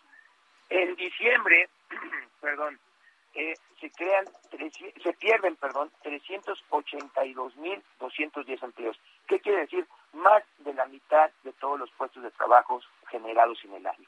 ¿Cuáles son las causas? Yo, yo diría que hay cinco eh, temas importantes. Uno, como bien lo comentan, el tema del outsourcing. El outsourcing final, finalmente, al abusar de este esquema y de este sistema de trabajo, pues obviamente eh, hablamos de empresas que en una buena parte no hacían frente a sus obligaciones y con el objeto de evitar, pues, eh, perdón, es que ando con COVID, discúlpenme por favor, ¿eh? Este, bueno, aquí estamos con muchísimo gusto, con muchísimo gusto. Muchas Este, gracias. No, al contrario, al contrario. Este, entonces, esto, pues para efecto de evitar el pago de prestaciones, ¿cuáles son las más importantes? El tema de las utilidades, el aguinaldo que en diciembre pues es una obligación cubrirlo. Pero yo, pero yo, a ver, yo pensaba, yo pensaba que eh, la empresa tiene la obligación de pagar el aguinaldo proporcional sin importar cuándo se despida la persona. Eh, ¿Por qué una empresa de outsourcing tendría que despedir a alguien en diciembre para no pagar el aguinaldo? Hay una mala idea, Sergio. Lo que dices es muy correcto. El- los- las prestaciones de los trabajadores son derechos ya generados. Y además de que son derechos generados, son derechos también ya irrenunciables. No puede dejarse de pagar por ninguna excusa. Hay una mala idea, hay una mala interpretación. Un buen número de patrones piensan que si yo te despido antes de que eh, tenga la obligación de cubrirte estas prestaciones, pues como terminé la relación laboral anterior, bueno, pues entonces ya no tengo que cubrírtelo. De ahí un gran número de demandas, de ahí un gran número de eh, acciones que se intentan ya en procedimientos eh, judiciales laborales, en donde pues definitivamente estamos ante una situación de injusticia, ante una situación de arbitrariedad por parte del patrón. Esto Eh, Mario, pero sí se despide más gente en, en diciembre, eh, porque usualmente los eh, fines de, de año se contratan más personas, ¿no? Sí, pero no olvidemos que también muchas industrias paran su actividad en diciembre. Por ejemplo, yo les puedo decir industrias como la, la construcción, la industria de la transformación, alguna eh, dedicada a servicios sociales, el mismo comercio, muchas de ellas paran sus operaciones en diciembre, lo que obliga a que si ya no voy a tener actividad durante este mes, bueno, pues también vamos a, a, a dar por terminar las relaciones de trabajo. Otro esquema que también, sin duda alguna, influye e influye de manera considerable es este tipo de contrataciones por tiempo determinado, en donde normalmente se dan en enero a principios de año las contrataciones y te voy a contratar por un año, pensando que en ese año, porque así lo dije en el contrato, ya puedo terminar la relación de trabajo al- con la temporalidad de ese contrato. Y es una causa muy habitual también que se da en donde se termina el contrato aparentemente y el patrón lo que hace es ya no renovar los contratos o bien terminarlos hasta pasar este periodo de eh, diciembre y empezar el ejercicio fiscal y hacer unas nuevas contrataciones si es que se dan esas nuevas contrataciones. ¿no? De hecho, el presidente decía que esto se debía al outsourcing. eh, pues se demostró que no, todavía vimos la pérdida de 300 mil empleos. Ahora le echó la culpa al TEC de Monterrey. ¿Tiene sentido esto? Eh, no, no, bueno, eh, finalmente todos nos hacemos responsables de las relaciones con nuestros trabajadores. O, ojalá una institución pudiera ser la responsable para poderlo resolver este mucho más fácil. Aquí no se trata, yo creo, de echar culpas. Yo creo que aquí lo importante es la concientización a la sociedad, a los patrones, tratar de, hacerlos mucho más sensibles y sobre todo que conozcan la ley, que conozcan los alcances. Decir que el outsourcing era el, el que ocasionaba esta pérdida de empleos, eh, nos quedamos muy limitados, indudablemente. Tenemos que ser eh, mucho más específicos al analizar, el problema y no solamente es el outsourcing, son todos aquellos eh, que tienen una relación de trabajo, que tienen el carácter de patrón y que no asumen las obligaciones de la Ley Federal del Trabajo. ¿Qué falta? Falta inspección, falta revisión, falta supervisión por parte de la autoridad del cumplimiento de las obligaciones. ¿Cómo te estoy contratando? ¿Bajo qué condiciones lo estoy haciendo? Y tengo que revisar que efectivamente estés cumpliendo con esas obligaciones. Y ahí es donde eh, siento con todo respeto que nos estamos quedando sumamente cortos. Quiero, yo quiero agradecerle Mario Rebolledo, especialista en Derecho Laboral, esta conversación. No, al contrario, Sergio, muchas gracias, Lupita. Muy que, se, que, se mejore, Sí. Espero que no tengas síntomas graves, sí. Les agradezco mucho, muchas gracias. Fuerte abrazo. Hasta luego, buenos días. Son las 8 de la mañana con 18 minutos. El Químico Guerra con Sergio Sarmiento y Lupita Juárez. Químico Guerra que siempre trae las buenas noticias, porque si hay, ¿cómo estás? Buenos días. Buenos días, y tengo una súper buena para este viernes. Ay, qué bueno, para cerrar bien la semana, oye. Exactamente, pro. Eh, esto nos, debe dar esperanza también y alegría, no todo está mal, ¿no? Fíjense que tenemos un problema en México, sobre todo en la esquina noroeste, con las temperaturas, ¿verdad? Que son extremas. Eh, en el verano se cocina la gente ahí a 40, 42 grados, y en invierno pues baja a veces, muchas veces eh, por debajo de cero. ciudades, por ejemplo, como Hermosillo, como Mexicali, eh, tú lo conoces muy bien, Sergio, en Ensenada, inclusive Tijuana, eh, yo lo conozco bien de Baja California Sur, en Los Cabos, en La Paz, por ejemplo, que los calorones de agosto, septiembre, bueno, julio, julio, agosto, septiembre, por encima de los 40 grados, pues hacen muy, muy difícil la vida y luego ahorita en estas fechas, pues baja bastante la temperatura, la gente tiene que salir con chamarra, etcétera, porque está bastante frío. Y esto tiene costos energéticos para las familias muy importantes. Fíjense que hay eh, datos, por ejemplo, de familias en Hermosillo, como comentaba yo, que llegan, o en Mexicali, que llegan a eh, pues dar el 30% de sus ingresos en electricidad por el aire acondicionado, sobre todo en verano. Pues fíjense que hay una ventana verdaderamente eh, muy, muy positiva, con sistemas de refrigeración y calefacción que no le cuesten a los dueños de las casas. ¿Se imaginan esto? Bueno, sería la mejor noticia para todos estos millones de mexicanos. Mérida también, en Mérida el calorón es a veces insoportable.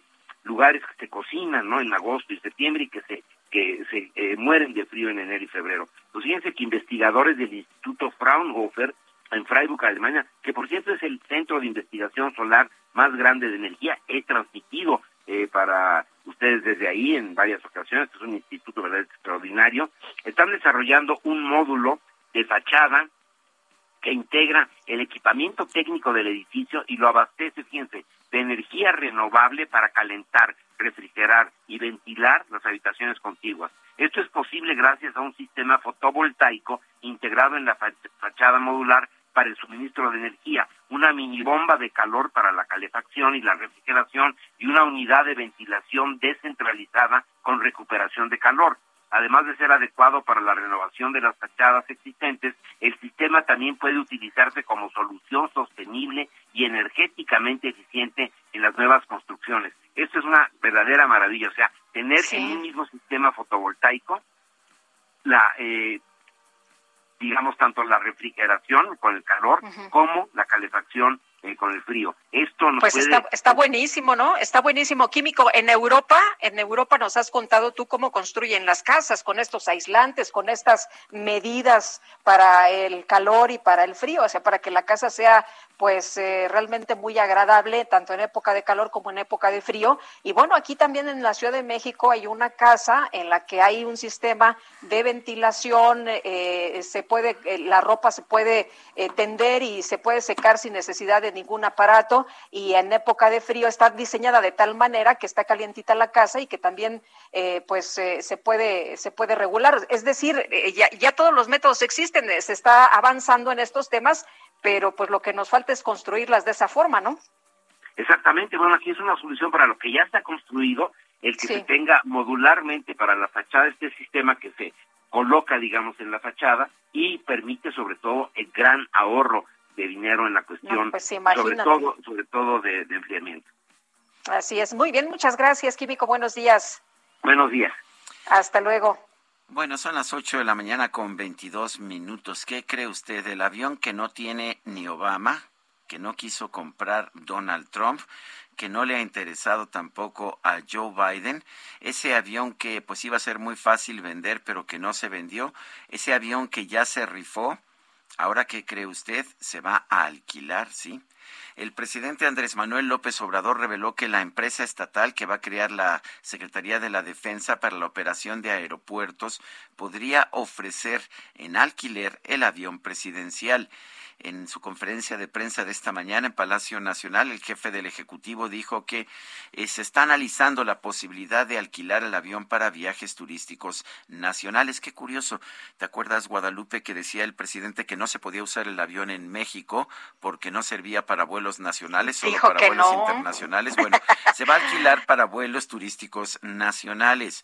Eh, dice, dijo el presidente de la República, es que se entregue la empresa que va a manejar al nuevo aeropuerto junto con el aeropuerto de Palenque, Chetumal y el nuevo aeropuerto de Tulum.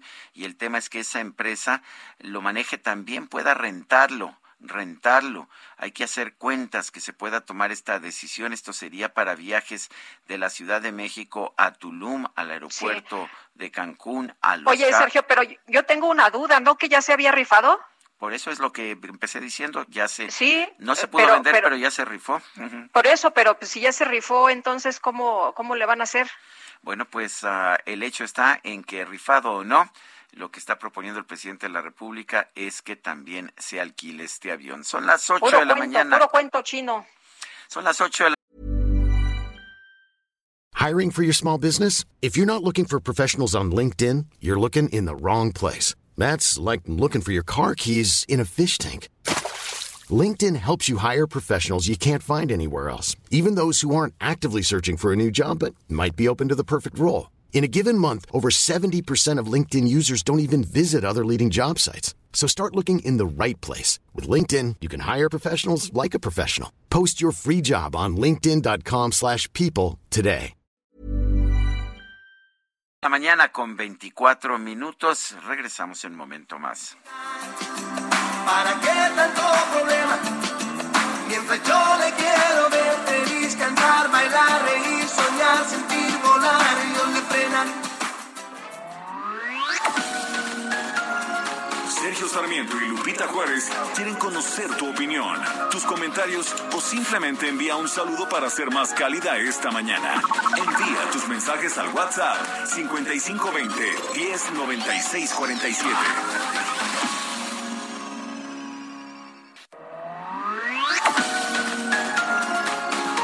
Continuamos con Sergio Sarmiento y Lupita Juárez por El Heraldo Radio. Jaque Mate con Sergio Sarmiento.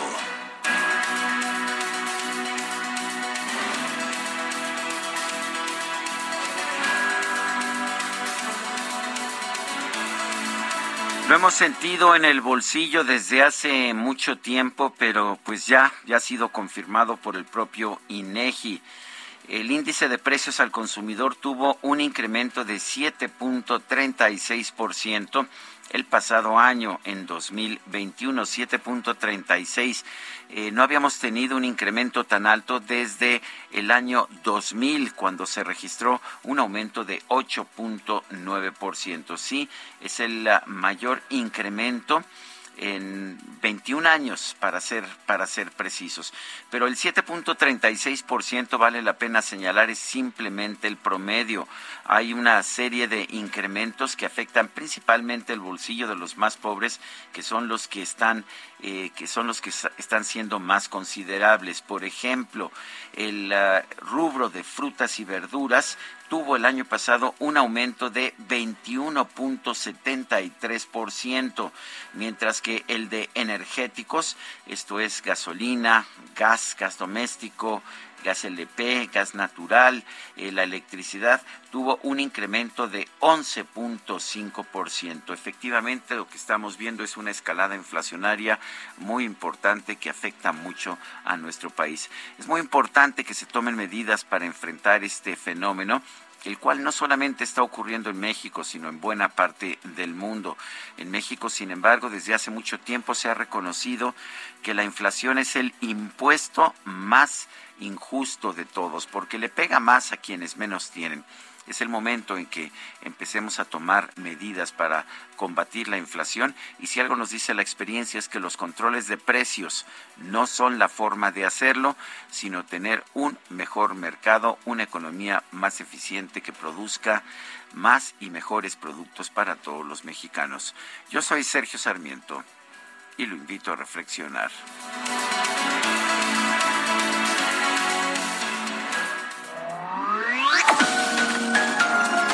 Sergio Sarmiento tu opinión es importante. Escríbele a Twitter en arroba Sergio Sarmiento.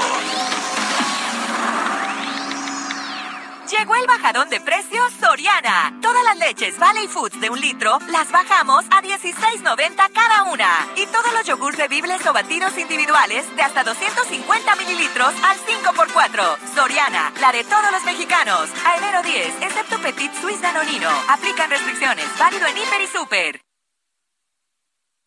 Cuando tú estás conmigo es cuando yo digo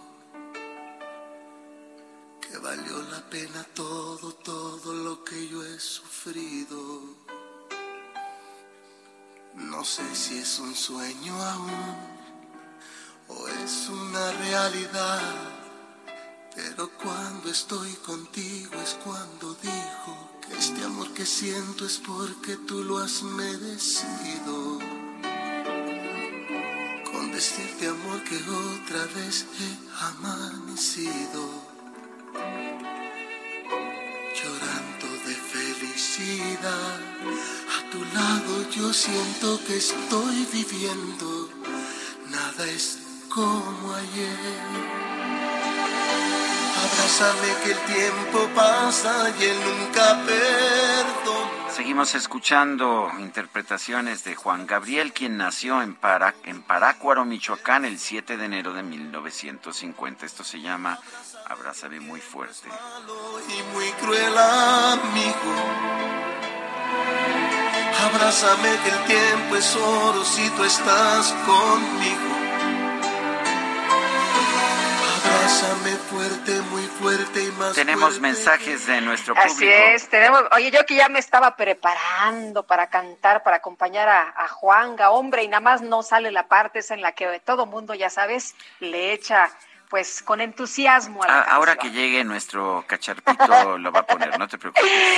Oye, fíjate que nos dice Edir Reyes, noticia terrible desde el aeropuerto de la Ciudad de México, más de 10 vuelos cancelados con aviso de menos de 8 horas y sin solución del mostrador. Nos mandan al call center y del call al mostrador. Hablando de vuelos eh, cancelados, la Asociación Sindical de Sobrecargos de Aviación de México informó el día de ayer a través de un comunicado que debido a la variante de Omicron de coronavirus, 140 gremiados que laboran en Aeroméxico resultaron contagiados y 65 más están suspendidos por falta de documentos de vuelo vigentes. Esto ha ocasionado al menos la cancelación de más de 20 vuelos y casi 30 operaciones aéreas sufrieron atrasos, entre ellas de más de 8 horas. Yo quiero agradecerte, amor, todo lo que me has dado. Bueno, ahí está la música, mi querida Guadalupe. Muchas gracias, Bueno, muchas gracias. Hombre, qué dice- detalle. Nos dice Claudia Álvarez Cuesta, en las Islas Marías el señor presidente cerró la cárcel. Ahora le pagamos a un gobernador que él nombró. El recorrido para llegar de Mazatlán a las Islas Marías es de cinco horas. Debe ser en una embarcación grande. El presidente quiere hacer un museo para que las personas veamos la celda del escritor José Revueltas y regresar otras cinco horas, sin hoteles ni nada que parezca FIFI o una inversión de la iniciativa privada. Ahora la Marina pide 50 millones de pesos para barcos que permitan Pues sí. llegar a ese museo. Le, va- le van a dar el negocio a, a la Marina, ¿eh? Este, van a, a- ahora van a hacer eh, turismo también, eh, negocio de turismo. Pues sí, a ver si va, mucha gente se quiere echar cinco horas para llegar allá sin posibilidades de quedarse en algún hotel porque los hoteles son fifis. Pues imagínate. Son las ocho con treinta y seis en Guerrero, habitantes y elementos de la Policía Comunitaria del municipio de José Joaquín de Herrera amenazaron con armar a niños y mujeres si el gobierno estatal no atiende sus demandas. Carlos Navarrete, adelante. Sergio Lupita, buen día, buen día al auditorio. Efectivamente, comentarles que el día de ayer habitantes y elementos de la Policía Comunitaria de José Joaquín de Herrera amenazaron con armar a niños, niñas y mujeres de sus comunidades si el gobierno de Evelyn Salgado Pineda no atiende en un plazo de ocho días diferentes demandas en materia de seguridad pública, educación y salud. La mañana de ayer, cerca de 400 personas, entre pobladores y policías comunitarios de las comunidades de Ayahualtempa, Amatitlán, El Caracol y Los Pinos, salieron a marchar sobre la carretera para hacer su planteamiento. Durante la marcha, los autodefensas agrupados a la Coordinadora Regional de Autoridades Comunitarias de los Pueblos Fundadores portaron armas de fuego largas y cortas de bajo calibre, mientras que mujeres, menores de edad y adultos mayores encabezaron el contingente. Los pobladores exigieron que se inhabilite la policía municipal, a la que acusan de estar vinculada con el grupo delictivo Los Ardillos y de participar en la desaparición de varias personas, y también piden que la seguridad pública quede en manos de la Guardia Nacional. También exigieron más personal y medicamentos en los centros de salud de sus pueblos, la rehabilitación de los mismos y la construcción de salones de clases en esta zona del Estado. Los policías comunitarios advirtieron que si en ocho días el gobierno del Estado no atiende sus peticiones, los niños, niñas y mujeres de estas cuatro comunidades tomarán las armas. Y solamente como contexto, recordar que en eh, acaparó los reflectores internacionales en enero de 2020 y abril de 2021 por haber armado ya a decenas de niños y sumarlos a las filas de la policía comunitaria, esto como una medida para presionar al gobierno del estado en ese entonces encabezado por el priista Héctor Astudillo Flores, a quien también le hicieron demandas en, temas como seguridad pública, salud y educación. Sergio Lupita, mi reporte. Buen día. Buen día, Carlos Navarrete, muchas gracias. Hasta luego. Hasta luego, y ciudadanos de San Cristóbal de las Casas pidieron la intervención del ejército por la violencia que ha generado. Pues eh, ya sabe usted, el crimen organizado no es un grupo, son varios grupos. Y Jenny Pascasio, te escuchamos, tienes toda la información, adelante. ¿Qué tal? Muy buenos días, Sergio Lupita, para informarles que pobladores de San Cristóbal de las Casas Chiapas enviaron un documento dirigido al gobierno federal, estatal y municipal para urgir se restablezca el Estado de Derecho y solicitar así la intervención de las fuerzas federales ante los hechos delictivos que dijeron sobrepasaron ya a las autoridades a nivel local. En el documento lamentaron las malas decisiones e ingobernabilidad de la actual administración para hacerle frente a la delincuencia y garantizar así la paz de uno de los destinos turísticos más importantes de Chiapas. Se dijeron confundidos por el actuar de estas autoridades que dijeron han doblado las manos ante los grupos como los motonetos que han sido premiados, pues hace unos días secuestraron a trabajadoras del penal número 5 de San Cristóbal para pedir a cambio la liberación de tres presos. things. Lamentaron que las autoridades hayan aceptado el trato en lugar de hacer valer la ley. Agregaron que los medios de comunicación también hacen su parte al replicar el discurso de los gobernantes sobre una seguridad que no existe. Por ello, eh, se hicieron llamar el grupo Unidos por San Cristóbal, que hizo un llamado a las asociaciones civiles, barras de abogados y población en general a levantar la voz ante el gobierno federal para exigir la intervención inmediata de las fuerzas federales esta entidad de la frontera sur de México. Ese es el reporte que tenemos desde Chiapas. Muy buenos días. Buenos días. Gracias a Jenny Pascasio y son las ocho con cuarenta. Llegó el bajadón de precios Soriana. En todos los higiénicos Regio Almond o higiénicos Elite Triplex y en cremas faciales o corporales, compra una y te llevas la segunda al 50% de descuento. Soriana, la de todos los mexicanos. A enero 10, excepto Derma Farmacia, aplican restricciones y misma línea de producto válido en Hiper y Super.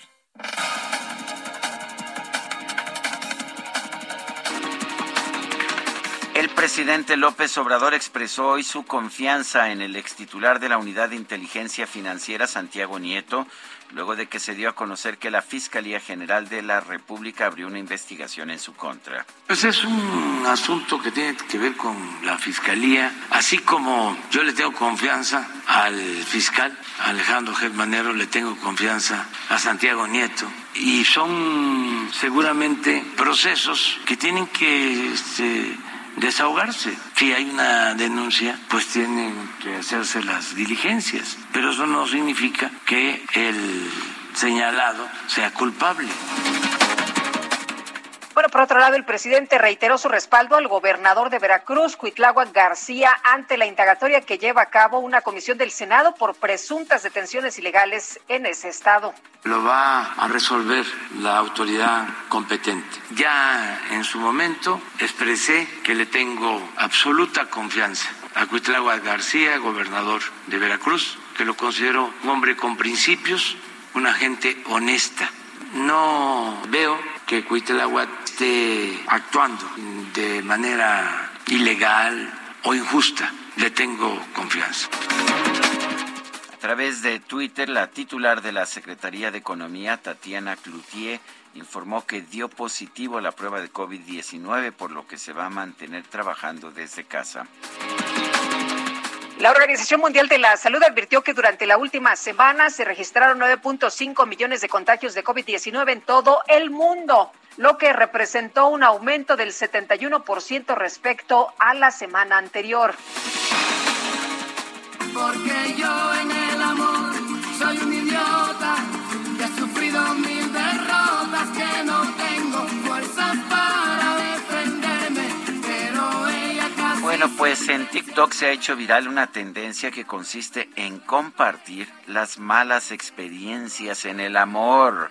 Uy, nada más de pensar en las mías me duele, pero en fin, los usuarios destacaron el caso de un joven mexicano identificado como Palville 27. Este confesó que fue capaz de abandonar la prestigiosa Universidad de Harvard para regresar a nuestro país y estar más cerca de una muchacha. Sin embargo, aseguró que lo único que obtuvo fue que ella lo considerara su mejor amigo. Ay, ay, ay, te quiero, pero como amigo. nadie sabe lo que yo sufrí. Una víctima total. Bueno, pues la encargada de la sección ¿Quién es quién en las mentiras de la semana, Ana Elizabeth García Vilchis, aseguró que este año no se registraron aumentos en los combustibles, principalmente en el precio de la gasolina. Dijo que pues solo se ha generado una campaña de desprestigio en contra del gobierno federal. Víctor Ramírez, vocero de la plataforma México Clima y Energía, hasta dijo, ¿no? Que no había tal gasolinazo, que se les había caído el teatrito, los que señalaron que el combustible había subido. Pero cuéntanos, ¿no subió el combustible? ¿No ha subido la gasolina, el precio de las gasolinas? Hola, muy buenos días. eh, Y antes que nada, eh, fe- feliz año. Igual Este, para pues, ti.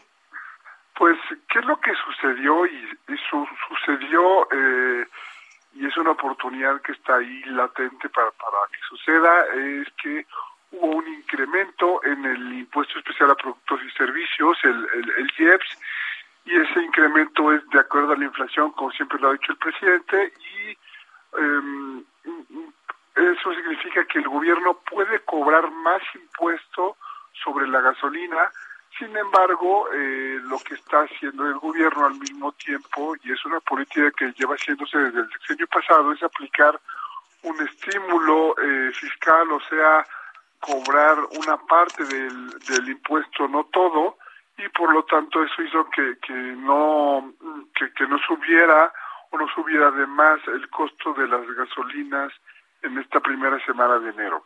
Eso es básicamente lo que está sucediendo. Bueno, pero esta es la primera semana de enero. En 2021, ¿cuál fue la situación? ¿Subieron o no subieron las gasolinas? Mm, La, la gasolina está ligada no a la, a- a- digamos que no al deseo presidencial, sino en realidad es un asunto de, de, mercado. Recordemos que eh, en los primeros meses de la pandemia, no en 2021, sino en 2020, hubo una caída drástica del costo del, del, del internacional y cayó también este el costo de las gasolinas.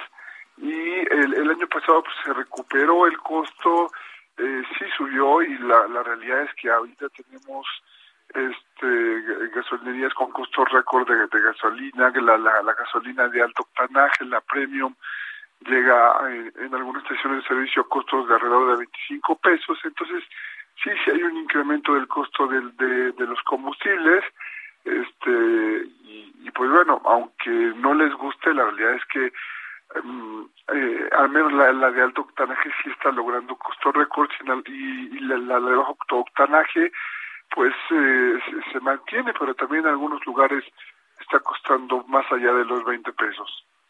Pues sí, Víctor, porque cuando uno va a, hacer un recorrido por las gasolineras o cuando uno va a poner la gasolina, pues no cuesta lo mismo que el año pasado. En algunos lados cuesta mucho más cara, ¿no?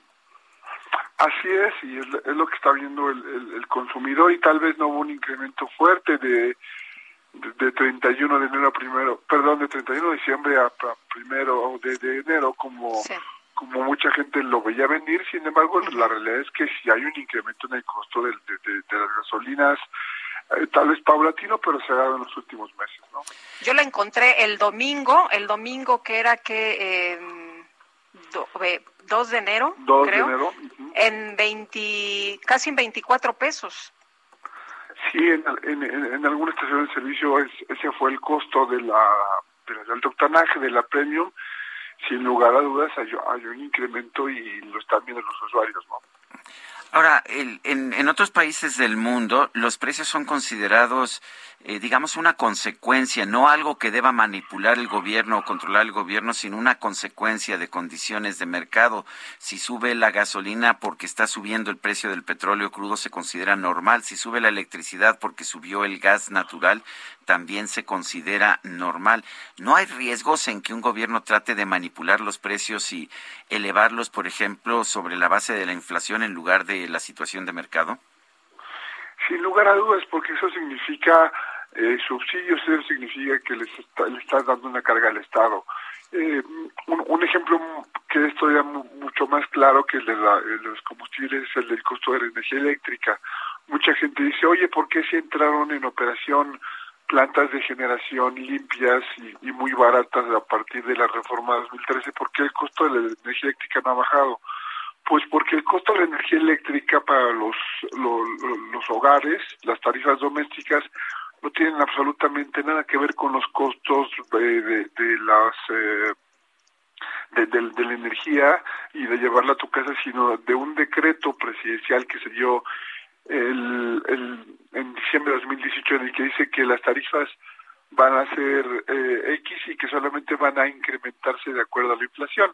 Entonces la realidad es que en algún momento podría bajar incluso el costo de energía eléctrica probablemente, pero eh, no está relacionado eso, sino que está relacionado como dices a un deseo presidencial o a una a un control de, de, de costo de gobierno que significa subsidio y, y este año va a significar por lo menos 73 mil millones de pesos de subsidio del gobierno a CFE para mantener las tarifas en, en estas condiciones, ¿no? Además, Víctor, eh, la gente refiere siempre esto que había dicho el presidente, aunque después dijo que no, de mantener el precio de las gasolinas en 10 pesos. Pues difícil, ¿no? Difícil, eh, pues, eh, tener este, este compromiso.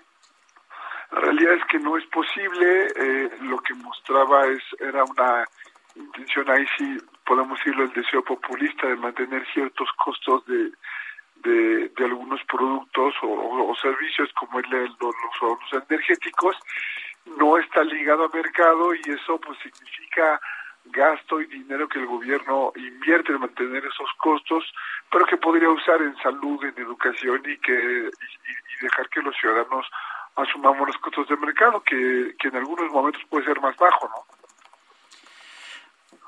Bueno, pues uh, bueno. Víctor Ramírez. Oye, y Adelante, adelante, Lupita. Sí, y yo nada más una, una pregunta más, Víctor. ¿Cómo ves ahora este 2022 ya con Deer Park y eh, ya con esto que no vamos a exportar crudo y todo esto? ¿Va, ¿Vamos a ver una situación distinta a lo que estamos viendo en los precios de las, eh, de las gasolinas? No deberíamos. Eh, el, el costo de la gasolina debería estar todavía ligado al mercado para que eso significara que, que, que, hay utilidades o que hay ganancias o por lo menos que no hay pérdidas en el Sistema Nacional de Refinación, incluido, incluido Deer Park. Si hay una manipulación de costos hacia abajo, significa que el Estado está perdiendo dinero y que por lo tanto está usando eh, recursos en mantener la, la quema de hidrocarburos cuando lo debería usar, insisto, en otro tipo de asuntos que deberían ser prioridad del Estado, como en salud, en educación, en seguridad, básicamente, ¿no? Muy bien, Víctor Ramírez, vocero de la plataforma México Clima y Energía, gracias por platicar con nosotros como siempre. Buen año. Muchísimas gracias igualmente. Un saludo afectuoso para ambos. Gracias. Son las 8 de la mañana con 52 minutos. El uh, director general del Fondo Nacional de Fomento al Turismo, el FONATUR, Rogelio Jiménez Pons, dijo que se ha logrado un buen consenso con los hoteleros de la zona de Quintana Roo para cambiar la ruta del tren Maya, que es uno de los proyectos prioritarios del gobierno de Andrés Manuel López Obrador. Jiménez Pons señaló en una entrevista para para el periódico Milenio que con el acuerdo con la Asociación de Hoteles de Riviera Maya, el gobierno federal ganó bastante en favor de la facilidad de construcción para el tren. Logramos un buen consenso con los hoteleros. A ellos evidentemente les conviene esta situación y a nosotros también porque nos ahorramos algunas obras inducidas, es lo que señala, señala Rogelio Jiménez Pons. El director general de Fonatur señaló que los ahorros que el gobierno federal obtendrá tras el acuerdo oscilan entre los tres mil millones de pesos gracias a que se evitarán las obras inducidas, es decir, las complementarias como el cableado eléctrico para el gobierno, esto es una buena opción, es lo que dice el director general de Fonatur. Y tenemos información en las calles de la Ciudad de México. Israel Lorenzana, ¿qué tal? Buenos días. Sergio Lupita, muchísimas gracias. Pues exactamente estamos en 20 de noviembre y el circuito Plaza de la Constitución. Es que hace unos minutos se retiró un grupo de manifestantes, todos ellos artesanos, quienes estaban pidiendo espacios para poder trabajar y además ser incluidos en los programas del gobierno federal. Fueron atendidos por las autoridades, han liberado 20 de noviembre, aún así se estará llevando a cabo un evento por parte del gobierno capitalino en la plancha del Zócalo, por ahí están llegando grupo importante de jóvenes de diferentes alcaldías y además también está cerrado 20 de noviembre, Pino Suárez, 5 de mayo, Tacuba y República de Brasil, así que para nuestros amigos automovilistas que pretenden ingresar a la plancha del Zócalo hay que utilizar sin duda alguna circunvalación Fray Servando y Sazaga o el ex central Lázaro Cárdenas. Sergio Lupita, la información que les tengo. Gracias, Israel. Hasta luego. Hasta son, luego. Son las 8 de la mañana con 54 minutos. Le recuerdo nuestro número para que nos mande mensajes de WhatsApp. Pueden ser mensajes de voz o de texto. 55 20 10 96 47. Repito, 55 20 10 96 47. Regresamos. Agradecerte, amor, todo lo que me has dado.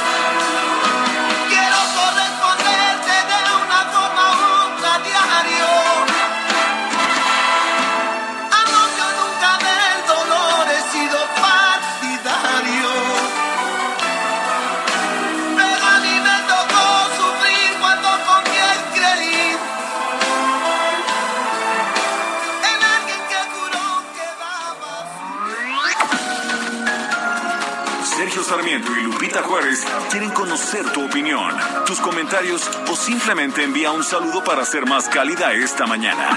Envía tus mensajes al WhatsApp 5520 109647.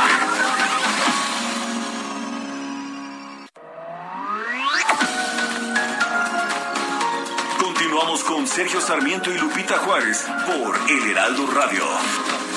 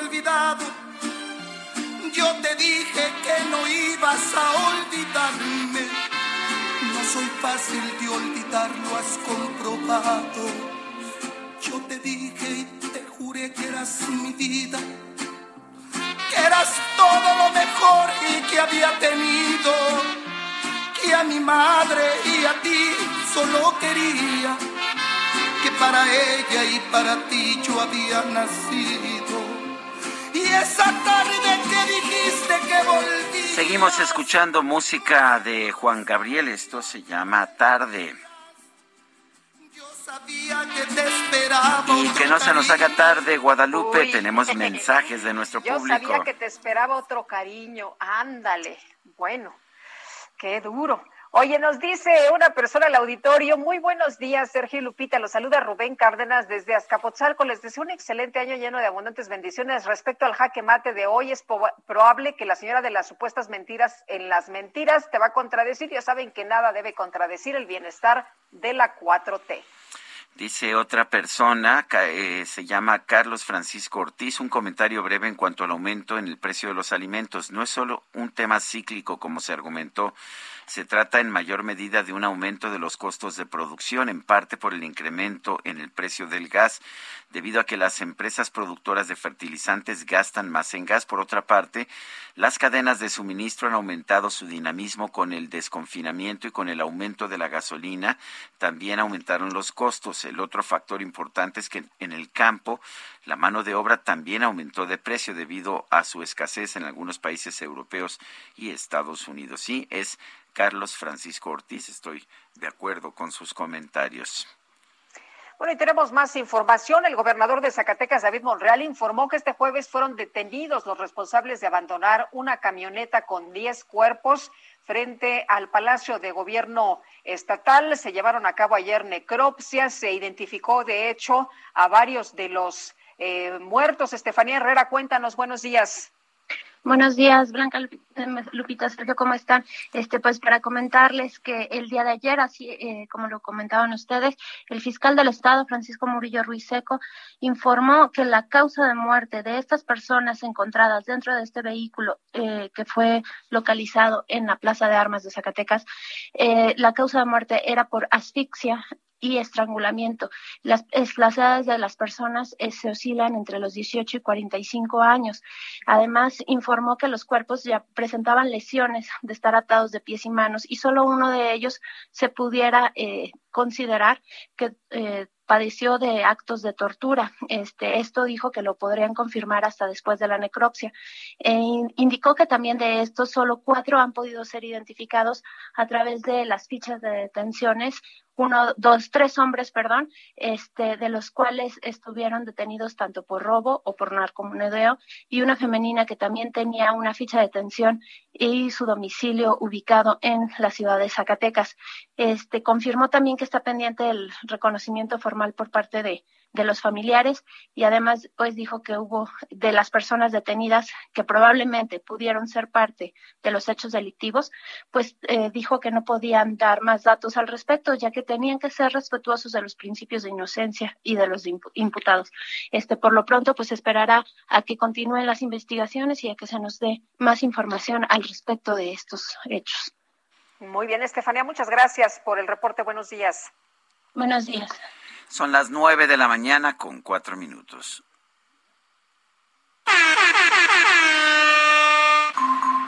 Se ha detectado una amenaza.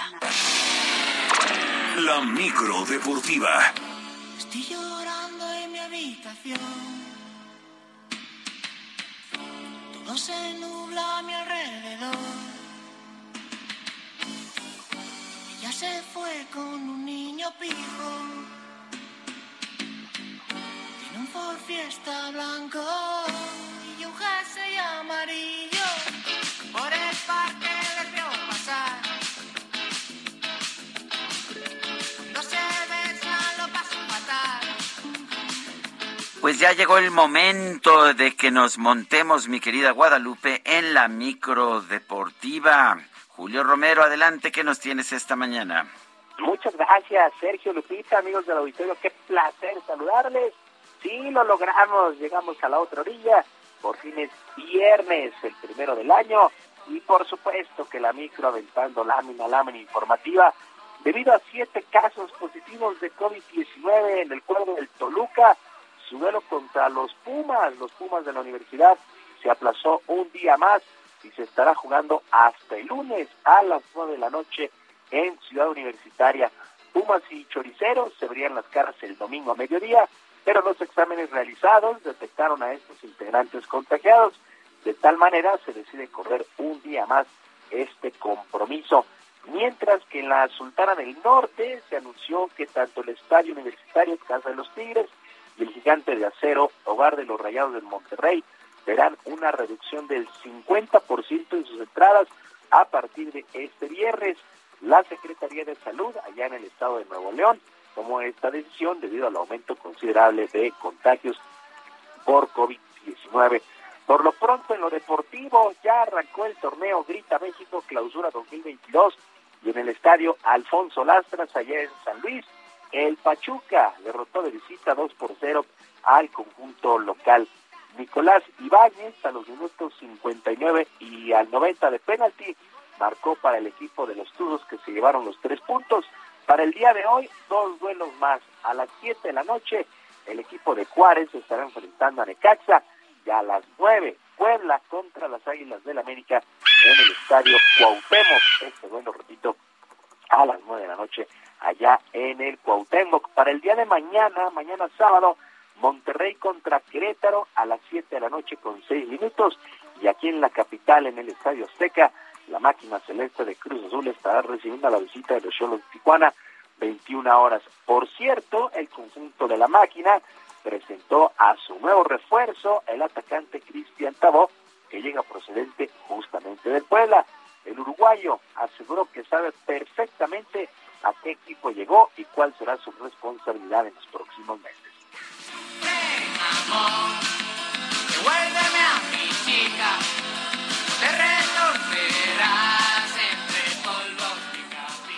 Y bueno, te diría que es, eh, es el reto más importante en mi vida, eh, en mi carrera y en mi vida. Hoy llevo una institución muy grande eh, y bueno, lo tendré que tomar con esa responsabilidad. Y como le dije a tu compañero, sé a dónde estoy llegando. Y también soy consciente de lo que le puedo dar yo a Cruz Azul. Así que fue una combinación eh, y la verdad que, que creo que, que se va a dar muy bien. In Venecia.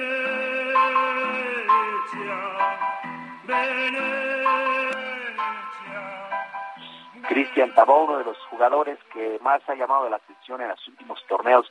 Y para el domingo, dentro de esta jornada uno, el domingo solamente un duelo, Chivas contra Mazatlán a las 6 de la tarde, allá en Zapopan, Chivas contra Mazatlán. Bueno, también este fin de semana se disputará la semana 18 y última de temporada regular en el fútbol americano de la NFL.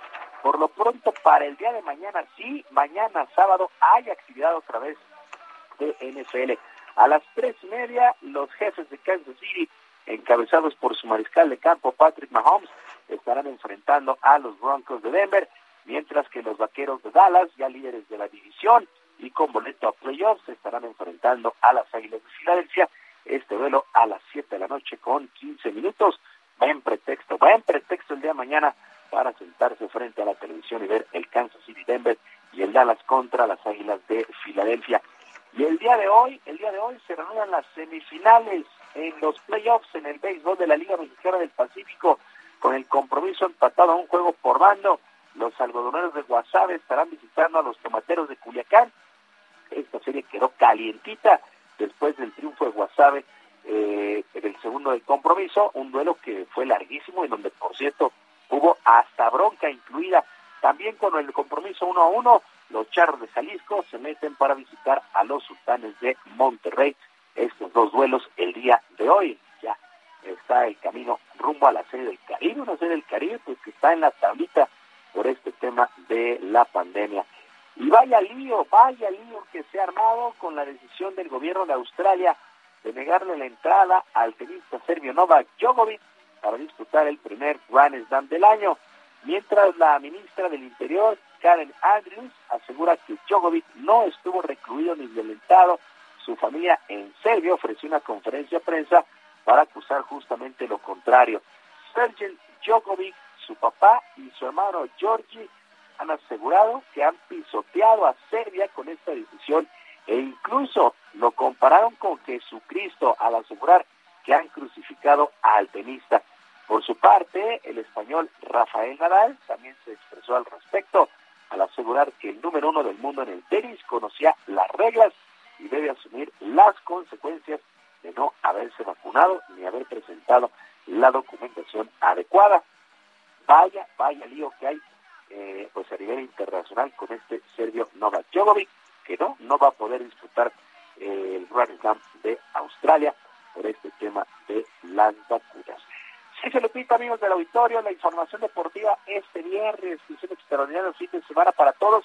Yo les recuerdo nuestras vías de comunicación en Twitter, estoy en arroba jromerohb, jromerohb, además en nuestro canal de YouTube, Barrio Deportivo, Barrio Deportivo en YouTube de lunes a viernes a las 7 de la noche con información y mucha diversión en el mundo de los deportes. Sergio Lupita, hasta aquí por el momento, les mando un abrazo a la distancia y les deseo un extraordinario fin de semana. Muchas gracias, Julio Romero. Fuerte abrazo también a ti. Buen día para todos. Hasta luego, Julio. Muy buenos días. Oye, y ayer, ayer, ¿qué tal el presidente de los Estados Unidos, Joe Biden, cómo se lanzó en contra del presidente, el expresidente Donald Trump. Bueno, pues al parecer el expresidente de los Estados Unidos, Donald Trump, está por cumplir una de sus tantas amenazas que lanzó antes de soltar el poder, el lanzamiento de una nueva red social prevista para el 21 de febrero en la tienda de App Store de Apple. ¿Se acuerdan que estaba muy enojado porque lo sacaron de las redes? Bueno, la, la, futura plataforma ha sido presentada por el expresidente como una alternativa a Facebook, Twitter y YouTube, de las que ha sido excluido por haber incitado a sus partidarios a la violencia antes del asalto al Capitolio el 6 de enero del 2021. Lo sacaron y él dijo, ah, sí, me sacan, pues yo voy a hacer, yo voy a hacer mi, mi propia plataforma. Y bueno, al parecer, pues está por cumplir esta pues eh, no sé si amenaza o sueño que lanzó antes de pues eh, de, de, dejar de ser el presidente de los Estados Unidos y está prevista pues ya pronto para el mes de febrero. Son las nueve con trece minutos. La Fiscalía General de la República presentó una demanda de extinción de dominio. Quiere quedarse con la casa del exdirector de Pemex, Emilio Lozoya. Diana Martínez, adelante. Así es, Sergio Lupita, muy buenos días. La Fiscalía General de la República busca que se aplique la extinción de dominio a la residencia del exdirector de Pemex, Emilio Lozoya, eh, ubicada en la colonia Lomas de Besares. Esta figura de extinción de dominio implica la pérdida de derechos de una persona sobre los bienes que sean instrumento o producto de algún delito y eso se determina a través de un juicio civil. En el caso de Lozoya, la Fiscalía promovió ese juicio para que la casa ubicada en calle Ladera 20, Interior 11, en esta colonia, Lomas de Besares, en, en la alcaldía Miguel Hidalgo, ahora forme parte de los bienes del Estado. La demanda ya fue admitida por la juez segundo de distrito en materia de extinción de dominio de la Ciudad de México, Lilia, Lilia Osorno, y bueno, de acuerdo con la investigación ministerial, ese inmueble fue adquirido con los sobornos que Lozoya obtuvo por la compraventa de la planta chatarra de agronitrogenados. La empresa de Alonso Ancira Altos Hornos de México presuntamente le pagó 3.4 millones de dólares a Lozoya y bueno, durante la, la, audiencia en la que el exfuncionario fue vinculado a proceso por el caso agronitrogenados el 28 de julio de 2020, la Fiscalía señaló que con una transferencia de 34 millones de pesos se compró ese inmueble propiedad de María del Carmen Ampudia Cárdenas y que el contrato de compraventa fue celebrado en la calle Arquímedes en Polanco. Incluso uno de los fiscales dijo que el exdirector de Pemex adquirió la casa, pero él no la pagó, eh, pues para ocultar el origen ilícito de los recursos. Diana Martínez, muchas gracias por este reporte. Pues en México, en México los hackeos a través de WhatsApp se han vuelto cada vez más comunes, incrementando fraudes o extorsiones. Nos acabamos de enterar el hackeo al expresidente Vicente Fox, pero así nos han dado eh, pues muchas personas conocidas y también eh, muchos políticos, ¿no? Que les han hackeado su teléfono. Pablo Corona Praga, vicepresidente para ciberseguridad de la Asociación de Internet MX, gracias por platicar de este tema importante con nosotros esta mañana. Cuéntanos qué se puede hacer para evitar eh, que pues seamos víctimas de, de, este hackeo y para tener más protección en nuestros eh, teléfonos. Buenos días. Buenos días, Lupita y Sergio. Eh, un gusto estar aquí con ustedes. Pues les, les platico, en efecto, han, han crecido el número de cuentas vulneradas de, de distintas redes sociales, en particular de, de esta servicio de mensajería de WhatsApp, de, hay distintos mecanismos, pero me gustaría enfocarme en uno que es el que más recientemente se ha puesto de manera popular entre estos atacantes y que ha vulnerado a varias cuentas eh, relevantes o de, varias personas. Eh, el ataque en realidad consiste en dar de alta la cuenta en un nuevo celular.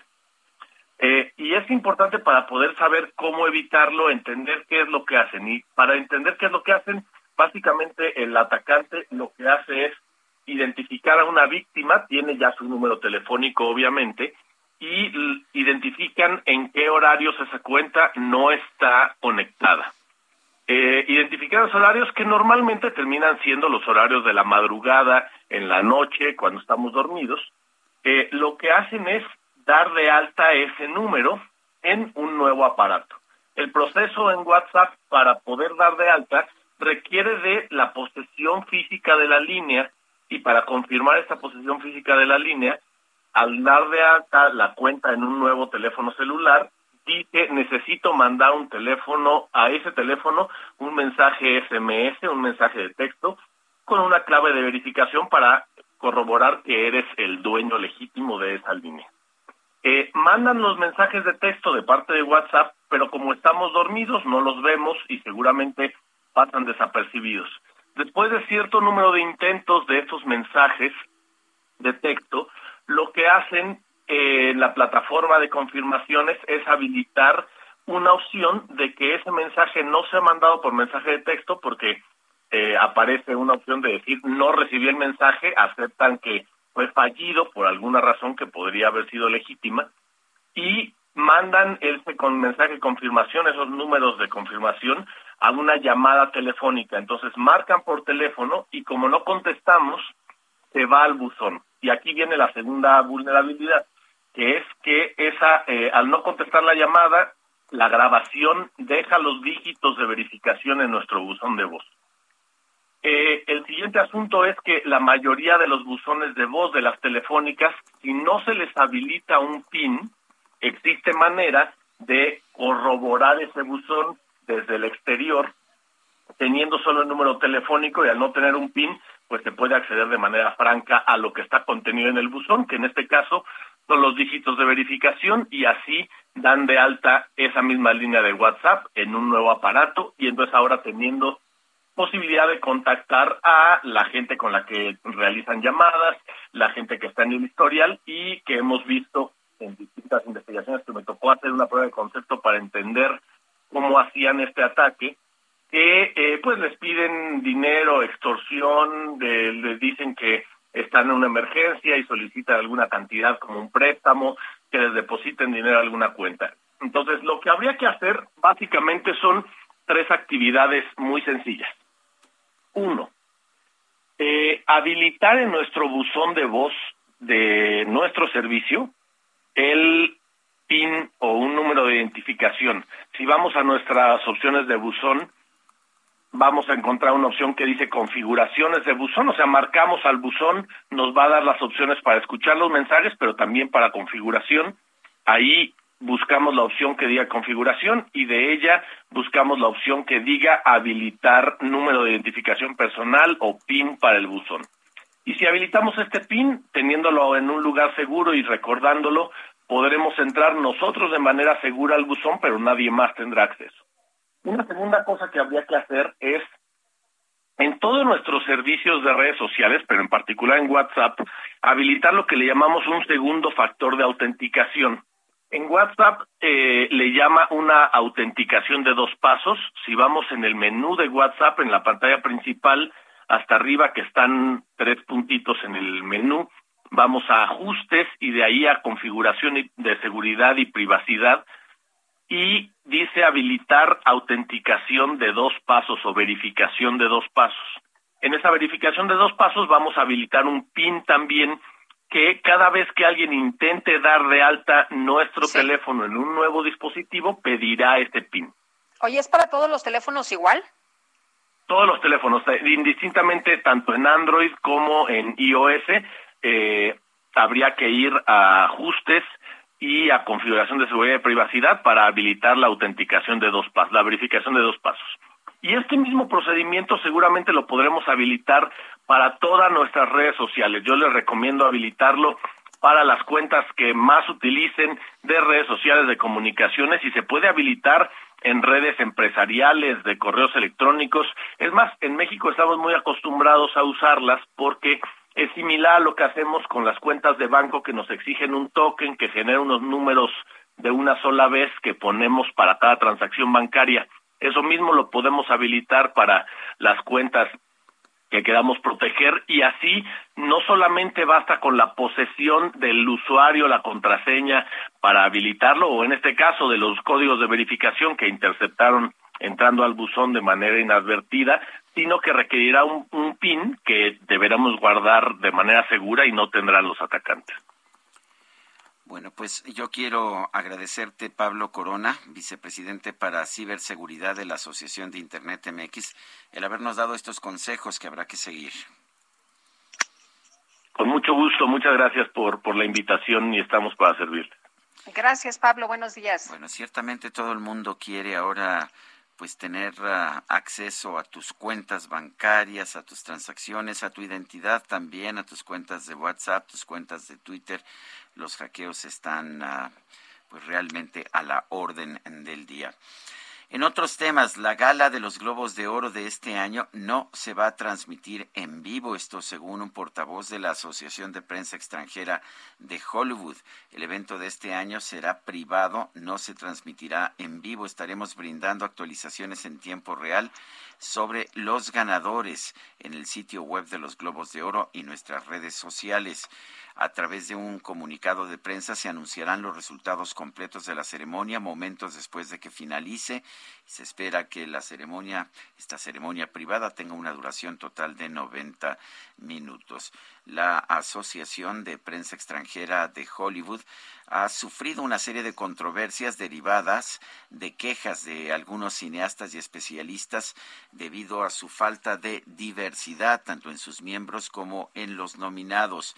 Esto llevó a la cadena de televisión NBC Universal, que había transmitido el evento año con año, tras pagar alrededor de 60 millones de dólares por los derechos de transmisión, a anunciar el pasado 10 de mayo que ya no firmarían contrato con la asociación para la siguiente edición. La empresa agregó que sigue creyendo que aunque la organización estaba comprometida a crear una nueva reforma significativa, era consciente que un cambio de tal magnitud requería tiempo y trabajo, por lo que decidió pues no no llevar a cabo esta transmisión. El portavoz de la de esta asociación aclaró que la decisión actual de no transmitir por otro medio su gala del 2022 no tiene nada que ver con la falta de su acuerdo con NBC pero no dio a conocer pues realmente las razones. La ceremonia número 79 de los Globos de Oro se realizará el próximo domingo, no tendrá alfombra roja y pues no se prevé la asistencia de medios ni de celebridades. Son las nueve de la mañana con 24 minutos. Regresamos. Hoy que te hago tanta falta ya es muy tarde. Lamentablemente te he olvidado. Yo te dije que no ibas a olvidarme.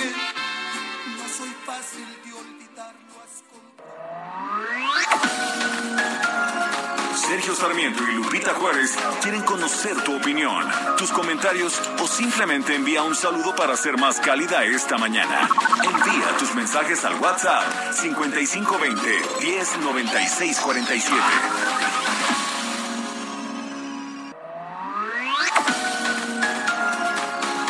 Continuamos con Sergio Sarmiento y Lupita Juárez por El Heraldo Radio. Llegó el bajadón de precios Soriana. En el mes de la limpieza, aprovecha que el detergente en polvo 123 de 900 gramos está a 15 pesos. Y todos los lavatrastes de 1.1 litros o más lleva el segundo al 50% de descuento. Soriana, la de todos los mexicanos. A enero 10, aplican restricciones. Válido en Hiper y Super.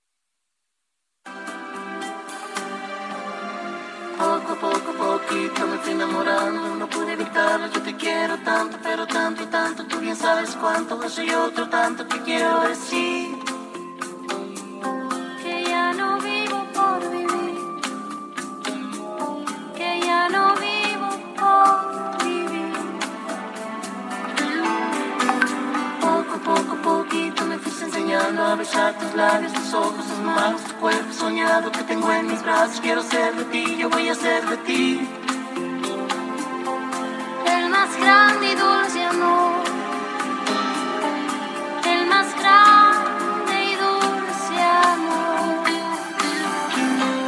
Poco a poco, lentamente me enseñaste. Seguimos escuchando a Juan Gabriel, esto se llama Ya no vivo por ti, lo acompaña Natalia Lafourcade. de ti me enamoré. Poco a poco. Este disco de Juanga le quedó padrísimo, ya sabes que hizo duetos con Marc Anthony, hizo duetos con Natalia Lafourcade, con Natalia Jiménez, con muchísimos, muchísimos, le quedó muy, muy padre. Oye, mañana, mañana 8 de enero, Fundación UNAM cumple su aniversario número 29. Vamos a platicar con Araceli Rodríguez de Fernández, directora ejecutiva de Fundación UNAM, y preguntarle cuáles han sido los mayores retos que han enfrentado pues eh, finalmente en los últimos años. Araceli, ¿cómo estás? Muy buenos días. Lupita, qué gusto escucharlo, Sergio, qué gusto, soy una asidua lectora tuya.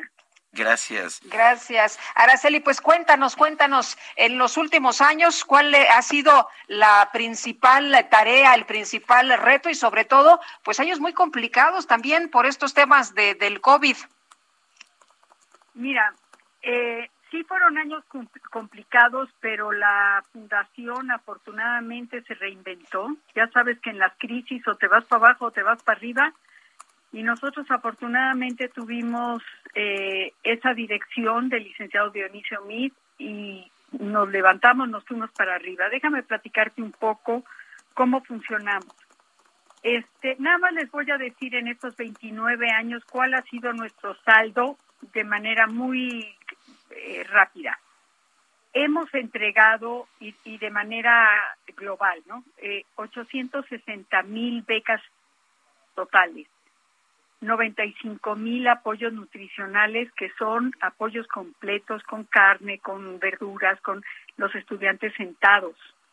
Todos los días tienen o tenían, bueno, ahorita no, pero tenían su alimento. Esto déjenme decirles que la Fundación Carlos Slim paga 10 mil alimentos diarios completos a los estudiantes de escasos recursos.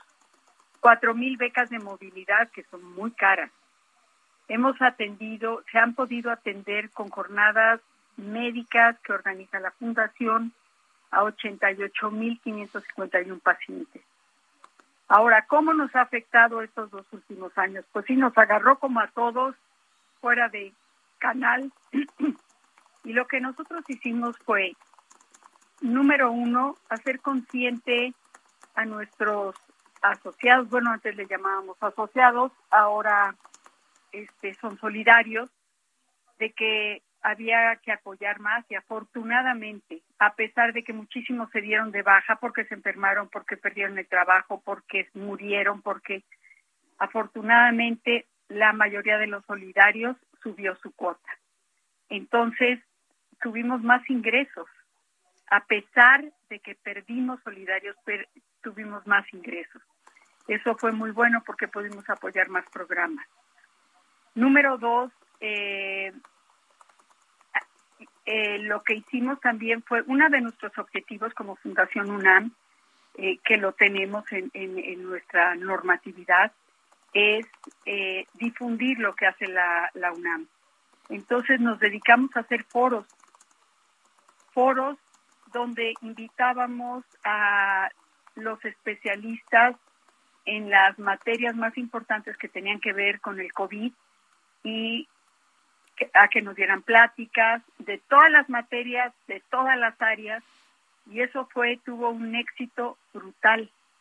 Tuvimos muchísima gente que se, que se sumó a esto y teníamos visitas diarias en YouTube, este, y, y de manera, pues como era virtual, pues teníamos presenciales de todo el mundo. Entonces eso fue también algo muy importante. Y otra cosa muy importante, logramos apoyar a los residentes médicos de la, de la UNAM, tanto de CEU como de las FES, que están fuera de CEU, y a, a enfermería, a la Escuela Nacional de Enfermería. Este, les pudimos proveer eh, de muchísimas eh, kits para protección, porque iban sin protección estos muchachos. No Muy tenían bien. cómo pagar. Entonces fue pues este fueron grandes retos, pero afortunadamente logramos sacar la cabeza y logramos salir adelante y con resultados positivos. Pues nos da mucho a lo que gusto. se- Nos da mucho gusto, Araceli Rodríguez de Fernández, directora ejecutiva de Fundación UNAM, y bueno, pues nuestra felicitación adelantada por el día de mañana. Muchísimas gracias, Sergio. Muchísimas gracias, Lupita. Muchísimas gracias. Buenos días. Bueno, importante el trabajo que hace Fundación UNAM.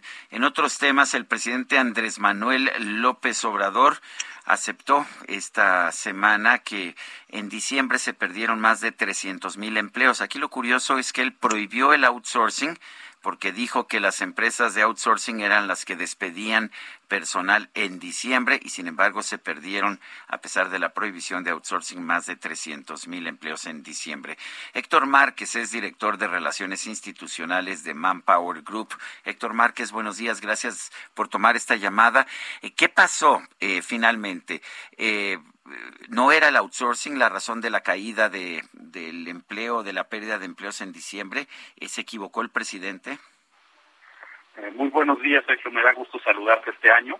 Eh, pues no, es de que ya vimos que era un mito, ¿verdad? Este, eh, él ha, desafortunadamente le han comentado cierta información que nos llevó a dos mitos ahí, tanto que eran del outsourcing. Bueno, si ya no hay outsourcing, entonces pues queda clarísimo que no es por por temas de outsourcing, sino por temas estacionales, por básicamente terminan obras, servicios, periodos.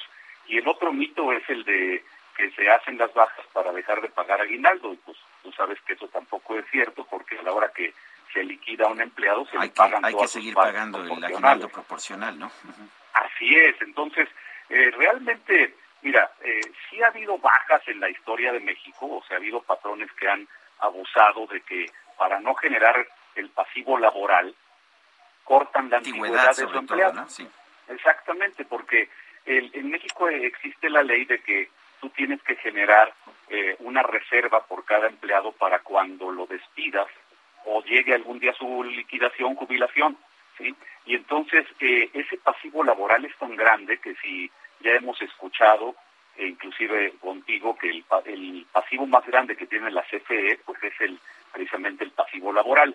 Entonces sí ha habido esa mala práctica de algunos empleadores, pero no es definitivamente lo que está ocurriendo. Si ahorita, si vemos los números con exactitud, hasta podemos ver que, mira, pues en, el IMSS hay 3 millones de personas durante el año registradas como eventuales. Entonces, pues obviamente, si es eventual, temporal, va a terminar su trabajo. Entonces, todos los meses del año hay bajas, pero claro, en diciembre confluyen varios sectores.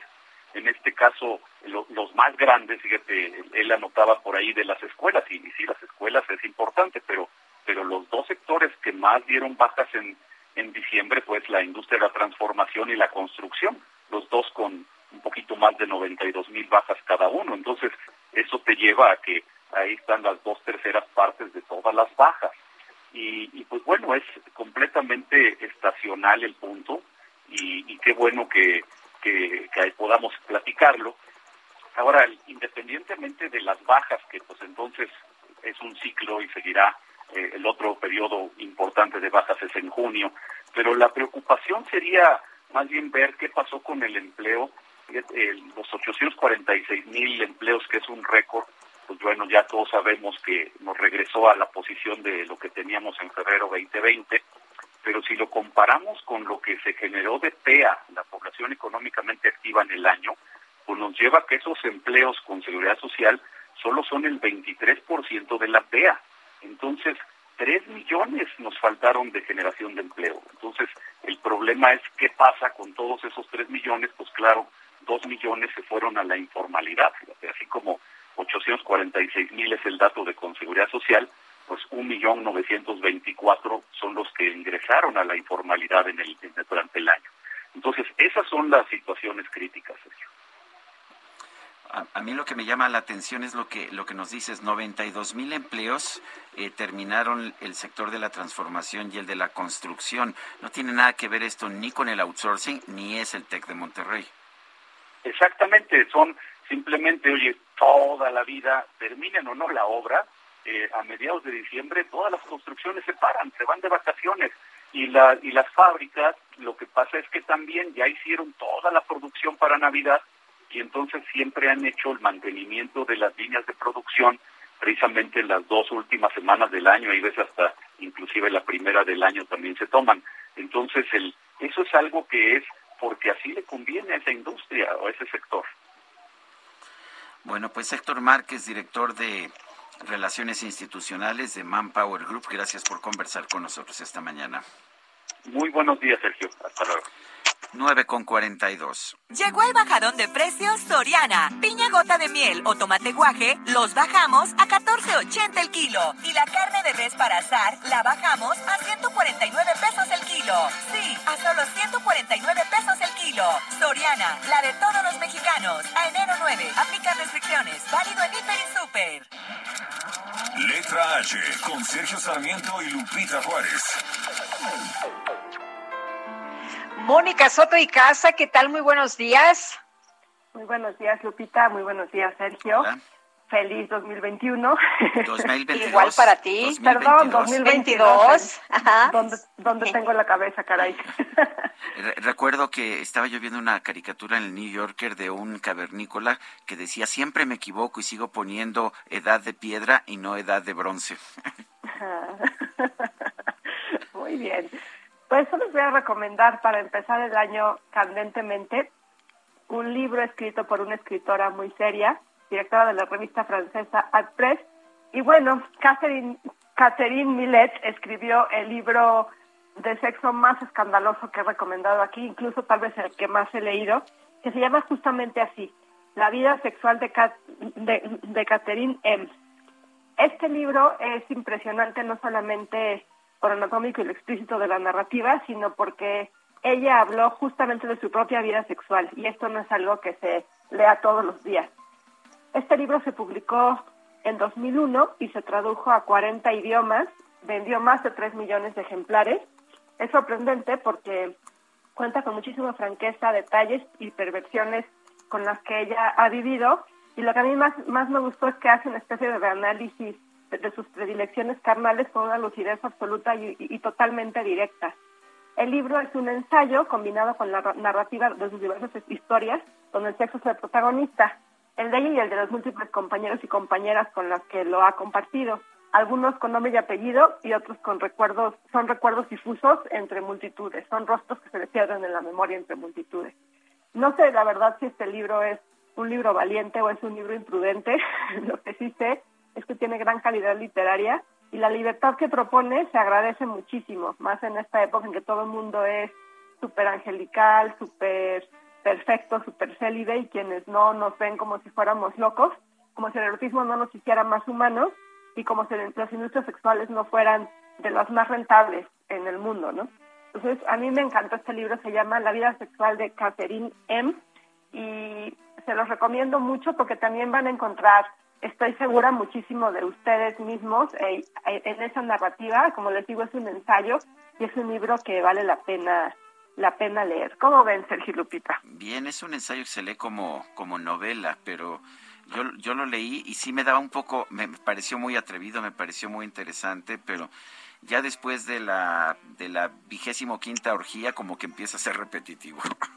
Lo que pasa es que el libro está dividido en tres partes y ya hasta la tercera es donde te encuentras un análisis mucho más profundo de lo que ella por, de lo que era por ejemplo para ella el sexo oral y la masturbación y estos temas que cuestan tanto trabajo, pero ella los describe ahí, los explica a raíz de su experiencia, pero cuando lo lees, mira, pues a lo mejor no soy tan rara y hay más mujeres como yo, ¿no? Entonces siempre es es bonito leer algo así y pues además está muy bien escrito, ¿no? Claro, gracias Mónica. A ustedes que tengan hermoso fin de semana. Son las nueve, Gracias. nueve con cuarenta y seis. Tengo conmigo un libro que se llama Polvo. La, la portada es Te atrapa, es de Antonio Mal- Malpica. Las ilustraciones son de Francesc Grimalt. Y bueno, para empezar, me dice nuestra productora, Carla, que bueno, ella y nuestro redactor Ángel son super fans de Antonio Malpica, que les encanta, que acaban de leer Siete esqueletos decapitados y que, y que le digamos Que está que lo- buenísimo, ¿no? que está es. buenísimo. Igual que Polvo, que ya leí, Sergio, está sensacional. Fíjate que yo lo empecé a leer y la verdad es que no me paré hasta que lo terminé, no te da tregua. Y Antonio Malpica, es, eh, cuéntanos, buenos días, cuéntanos de la viña y este mundo subterráneo. Bueno, pues antes que nada, muchas gracias por la invitación y, y- y gracias por, por la lectura, Lupita. Es una sorpresa. No siempre ocurre ¿eh? que, que en las entrevistas haya quien ya por lo menos se asomó al interior del libro. Me, gustó mucho, me gustó mucho, la verdad. No, pues, aunque luego platicamos del final, ¿eh? Sí, cu- cuéntanos de- del mundo, de este Gabaón, esta distopia que, que, que creas. Cuéntanos pues, eh, cómo la vas construyendo. ¿Qué es este, Gab- este, qué es este mundo de Gabaón o este distrito? Sí, pues, pues fíjate que aunque todo surge a, a raíz, pues no sé, de, de- de una inquietud de que, que, que me surgió, como yo creo que a todos los escritores de pronto nos surgen inquietudes raras, pero a mí me, me pasó que, que quise imaginarme cómo sería la humanidad completamente despojada de todo lo que conocemos, ¿no? De todo lo que tenemos a nuestro alcance, que solo nos tuviéramos a nosotros y este y, y, y prácticamente solamente eso, ¿no? Es decir, eh, lo que traemos puesto y nada más, que no existiera la música, que no existiera la literatura, que y que además pues estuviéramos, estuviéramos forzados a convivir en un espacio que tampoco tuviera nada que ver con, con el planeta como lo conocemos, ¿no? Es decir, eh, este mundo pues sí son unos túneles subterráneos en donde la comunidad está obligada a tributar para otros otros seres. Y bueno pues qué es lo que nos hace humanos qué es lo que nos permite conservar esa humanidad no ya ya puestos en un en un escenario así tan tan tremendo tan desolador somos nosotros mismos o, o nuestra memoria en fin no como que me, me parecía un, un este una posibilidad interesante literariamente hablando y, y pues la plasmé no y, y bueno pues surgió esta esta novelita que creo que bueno pues relativamente breve y como bien dijo Lupita se lee rápido y Así es. Oye, hay tres palabras claves en este en este libro, en este relato, y entre ellas, eh, Antonio, algo que es muy importante para los seres humanos, la libertad. Sí, claro, porque eh, incluso ahí, este, pues desde el principio se, se hace ver, ¿no? Que, no hay, no hay justamente, este, eh, los, los humanos no tienen, no, no, no poseen este derecho, ¿no? Porque pues, están completamente obligados a, a una vida de encierro. claro que también existe la, la, pues la reflexión de que no conocen otra forma de vida, ¿no? Entonces, también ahí en una parte se arroja esta este buscapiés, ¿no? De cuál qué es la libertad exactamente, ¿no? Si, si no si no digamos si no tienes a dónde ir a otro lugar a dónde ir, pues a lo mejor la libertad está más en tu interior, en tu mente, etcétera, ¿no? Pero pero efectivamente pues ahí está muy claro y al menos para uno como lector eh, que, que viven este en estos tiempos eh, y que pues de alguna manera pues sí tenemos todas las libertades posibles no tal vez hasta demasiadas libertades este digitalmente hablando casi podemos ir a cualquier lado y conocerlo todo. Pues una posibilidad así este también se presta mucho a pues a eso no a la reflexión y y, y, al- no sé a la búsqueda de, estos valores no que de pronto pues parecen tan tan manidos no pero pero ya tomarse algo así pues sí creo que produce un poco de, de efecto no Muy bien. Oye, y hasta en el mundo subterráneo se encuentra uno, estos populistas, pero bueno, gracias Toño, po- gracias por platicar con nosotros esta mañana, por invitarnos a leer polvo. No al contrario gracias a ustedes por traerlo a cuento y, y un abrazo a todo el auditorio Gracias, hasta luego igualmente, buenos días. Antonio Malpica, son las nueve con cincuenta y uno. Vamos rápido a un resumen final.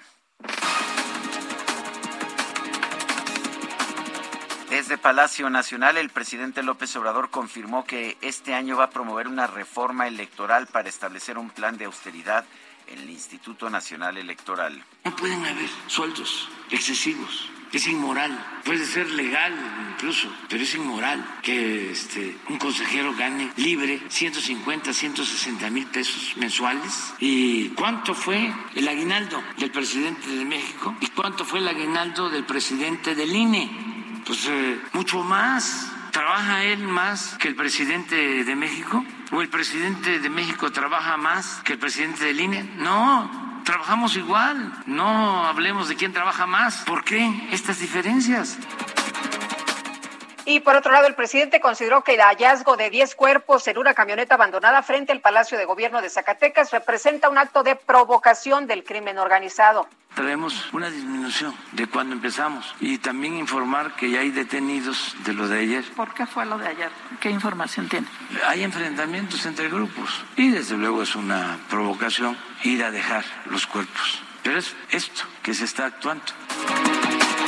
La Secretaría de Relaciones Exteriores publicó en el Diario Oficial de la Federación un acuerdo con el cual se oficializa el requisito de visa para los visitantes venezolanos a partir del 21 de enero. El gobierno de Israel anunció el levantamiento de las restricciones de viaje impuestas a México y otros países por los altos niveles de contagios de COVID-19.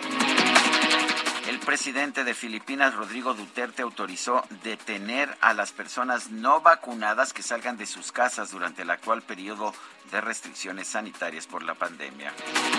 El presidente de Kazajistán autorizó a las fuerzas de seguridad disparar sin previo aviso para poner fin a las protestas violentas que estallaron en ese país.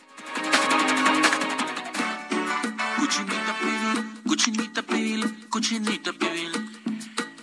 Bueno, pues la plataforma Taste Atlas, que ofrece información sobre más de 15 mil platillos tradicionales y restaurantes de muchos países, reconoció a la cochinita pibil como la mejor comida del mundo en 2021, tomando en cuenta las calificaciones de 26 críticos gastronómicos. Se nos acabó el tiempo, Guadalupe. Vámonos entonces, mi querido Sergio, disfruta tu fin de semana igual que nuestros amigos del auditorio, pásenla muy bien, nos escuchamos el próximo lunes a las 7 en punto. Hasta entonces, gracias de todo corazón. yo de ti me enamoré. Poco a poco, lentamente me enseñaste a vivir. Poco a poco,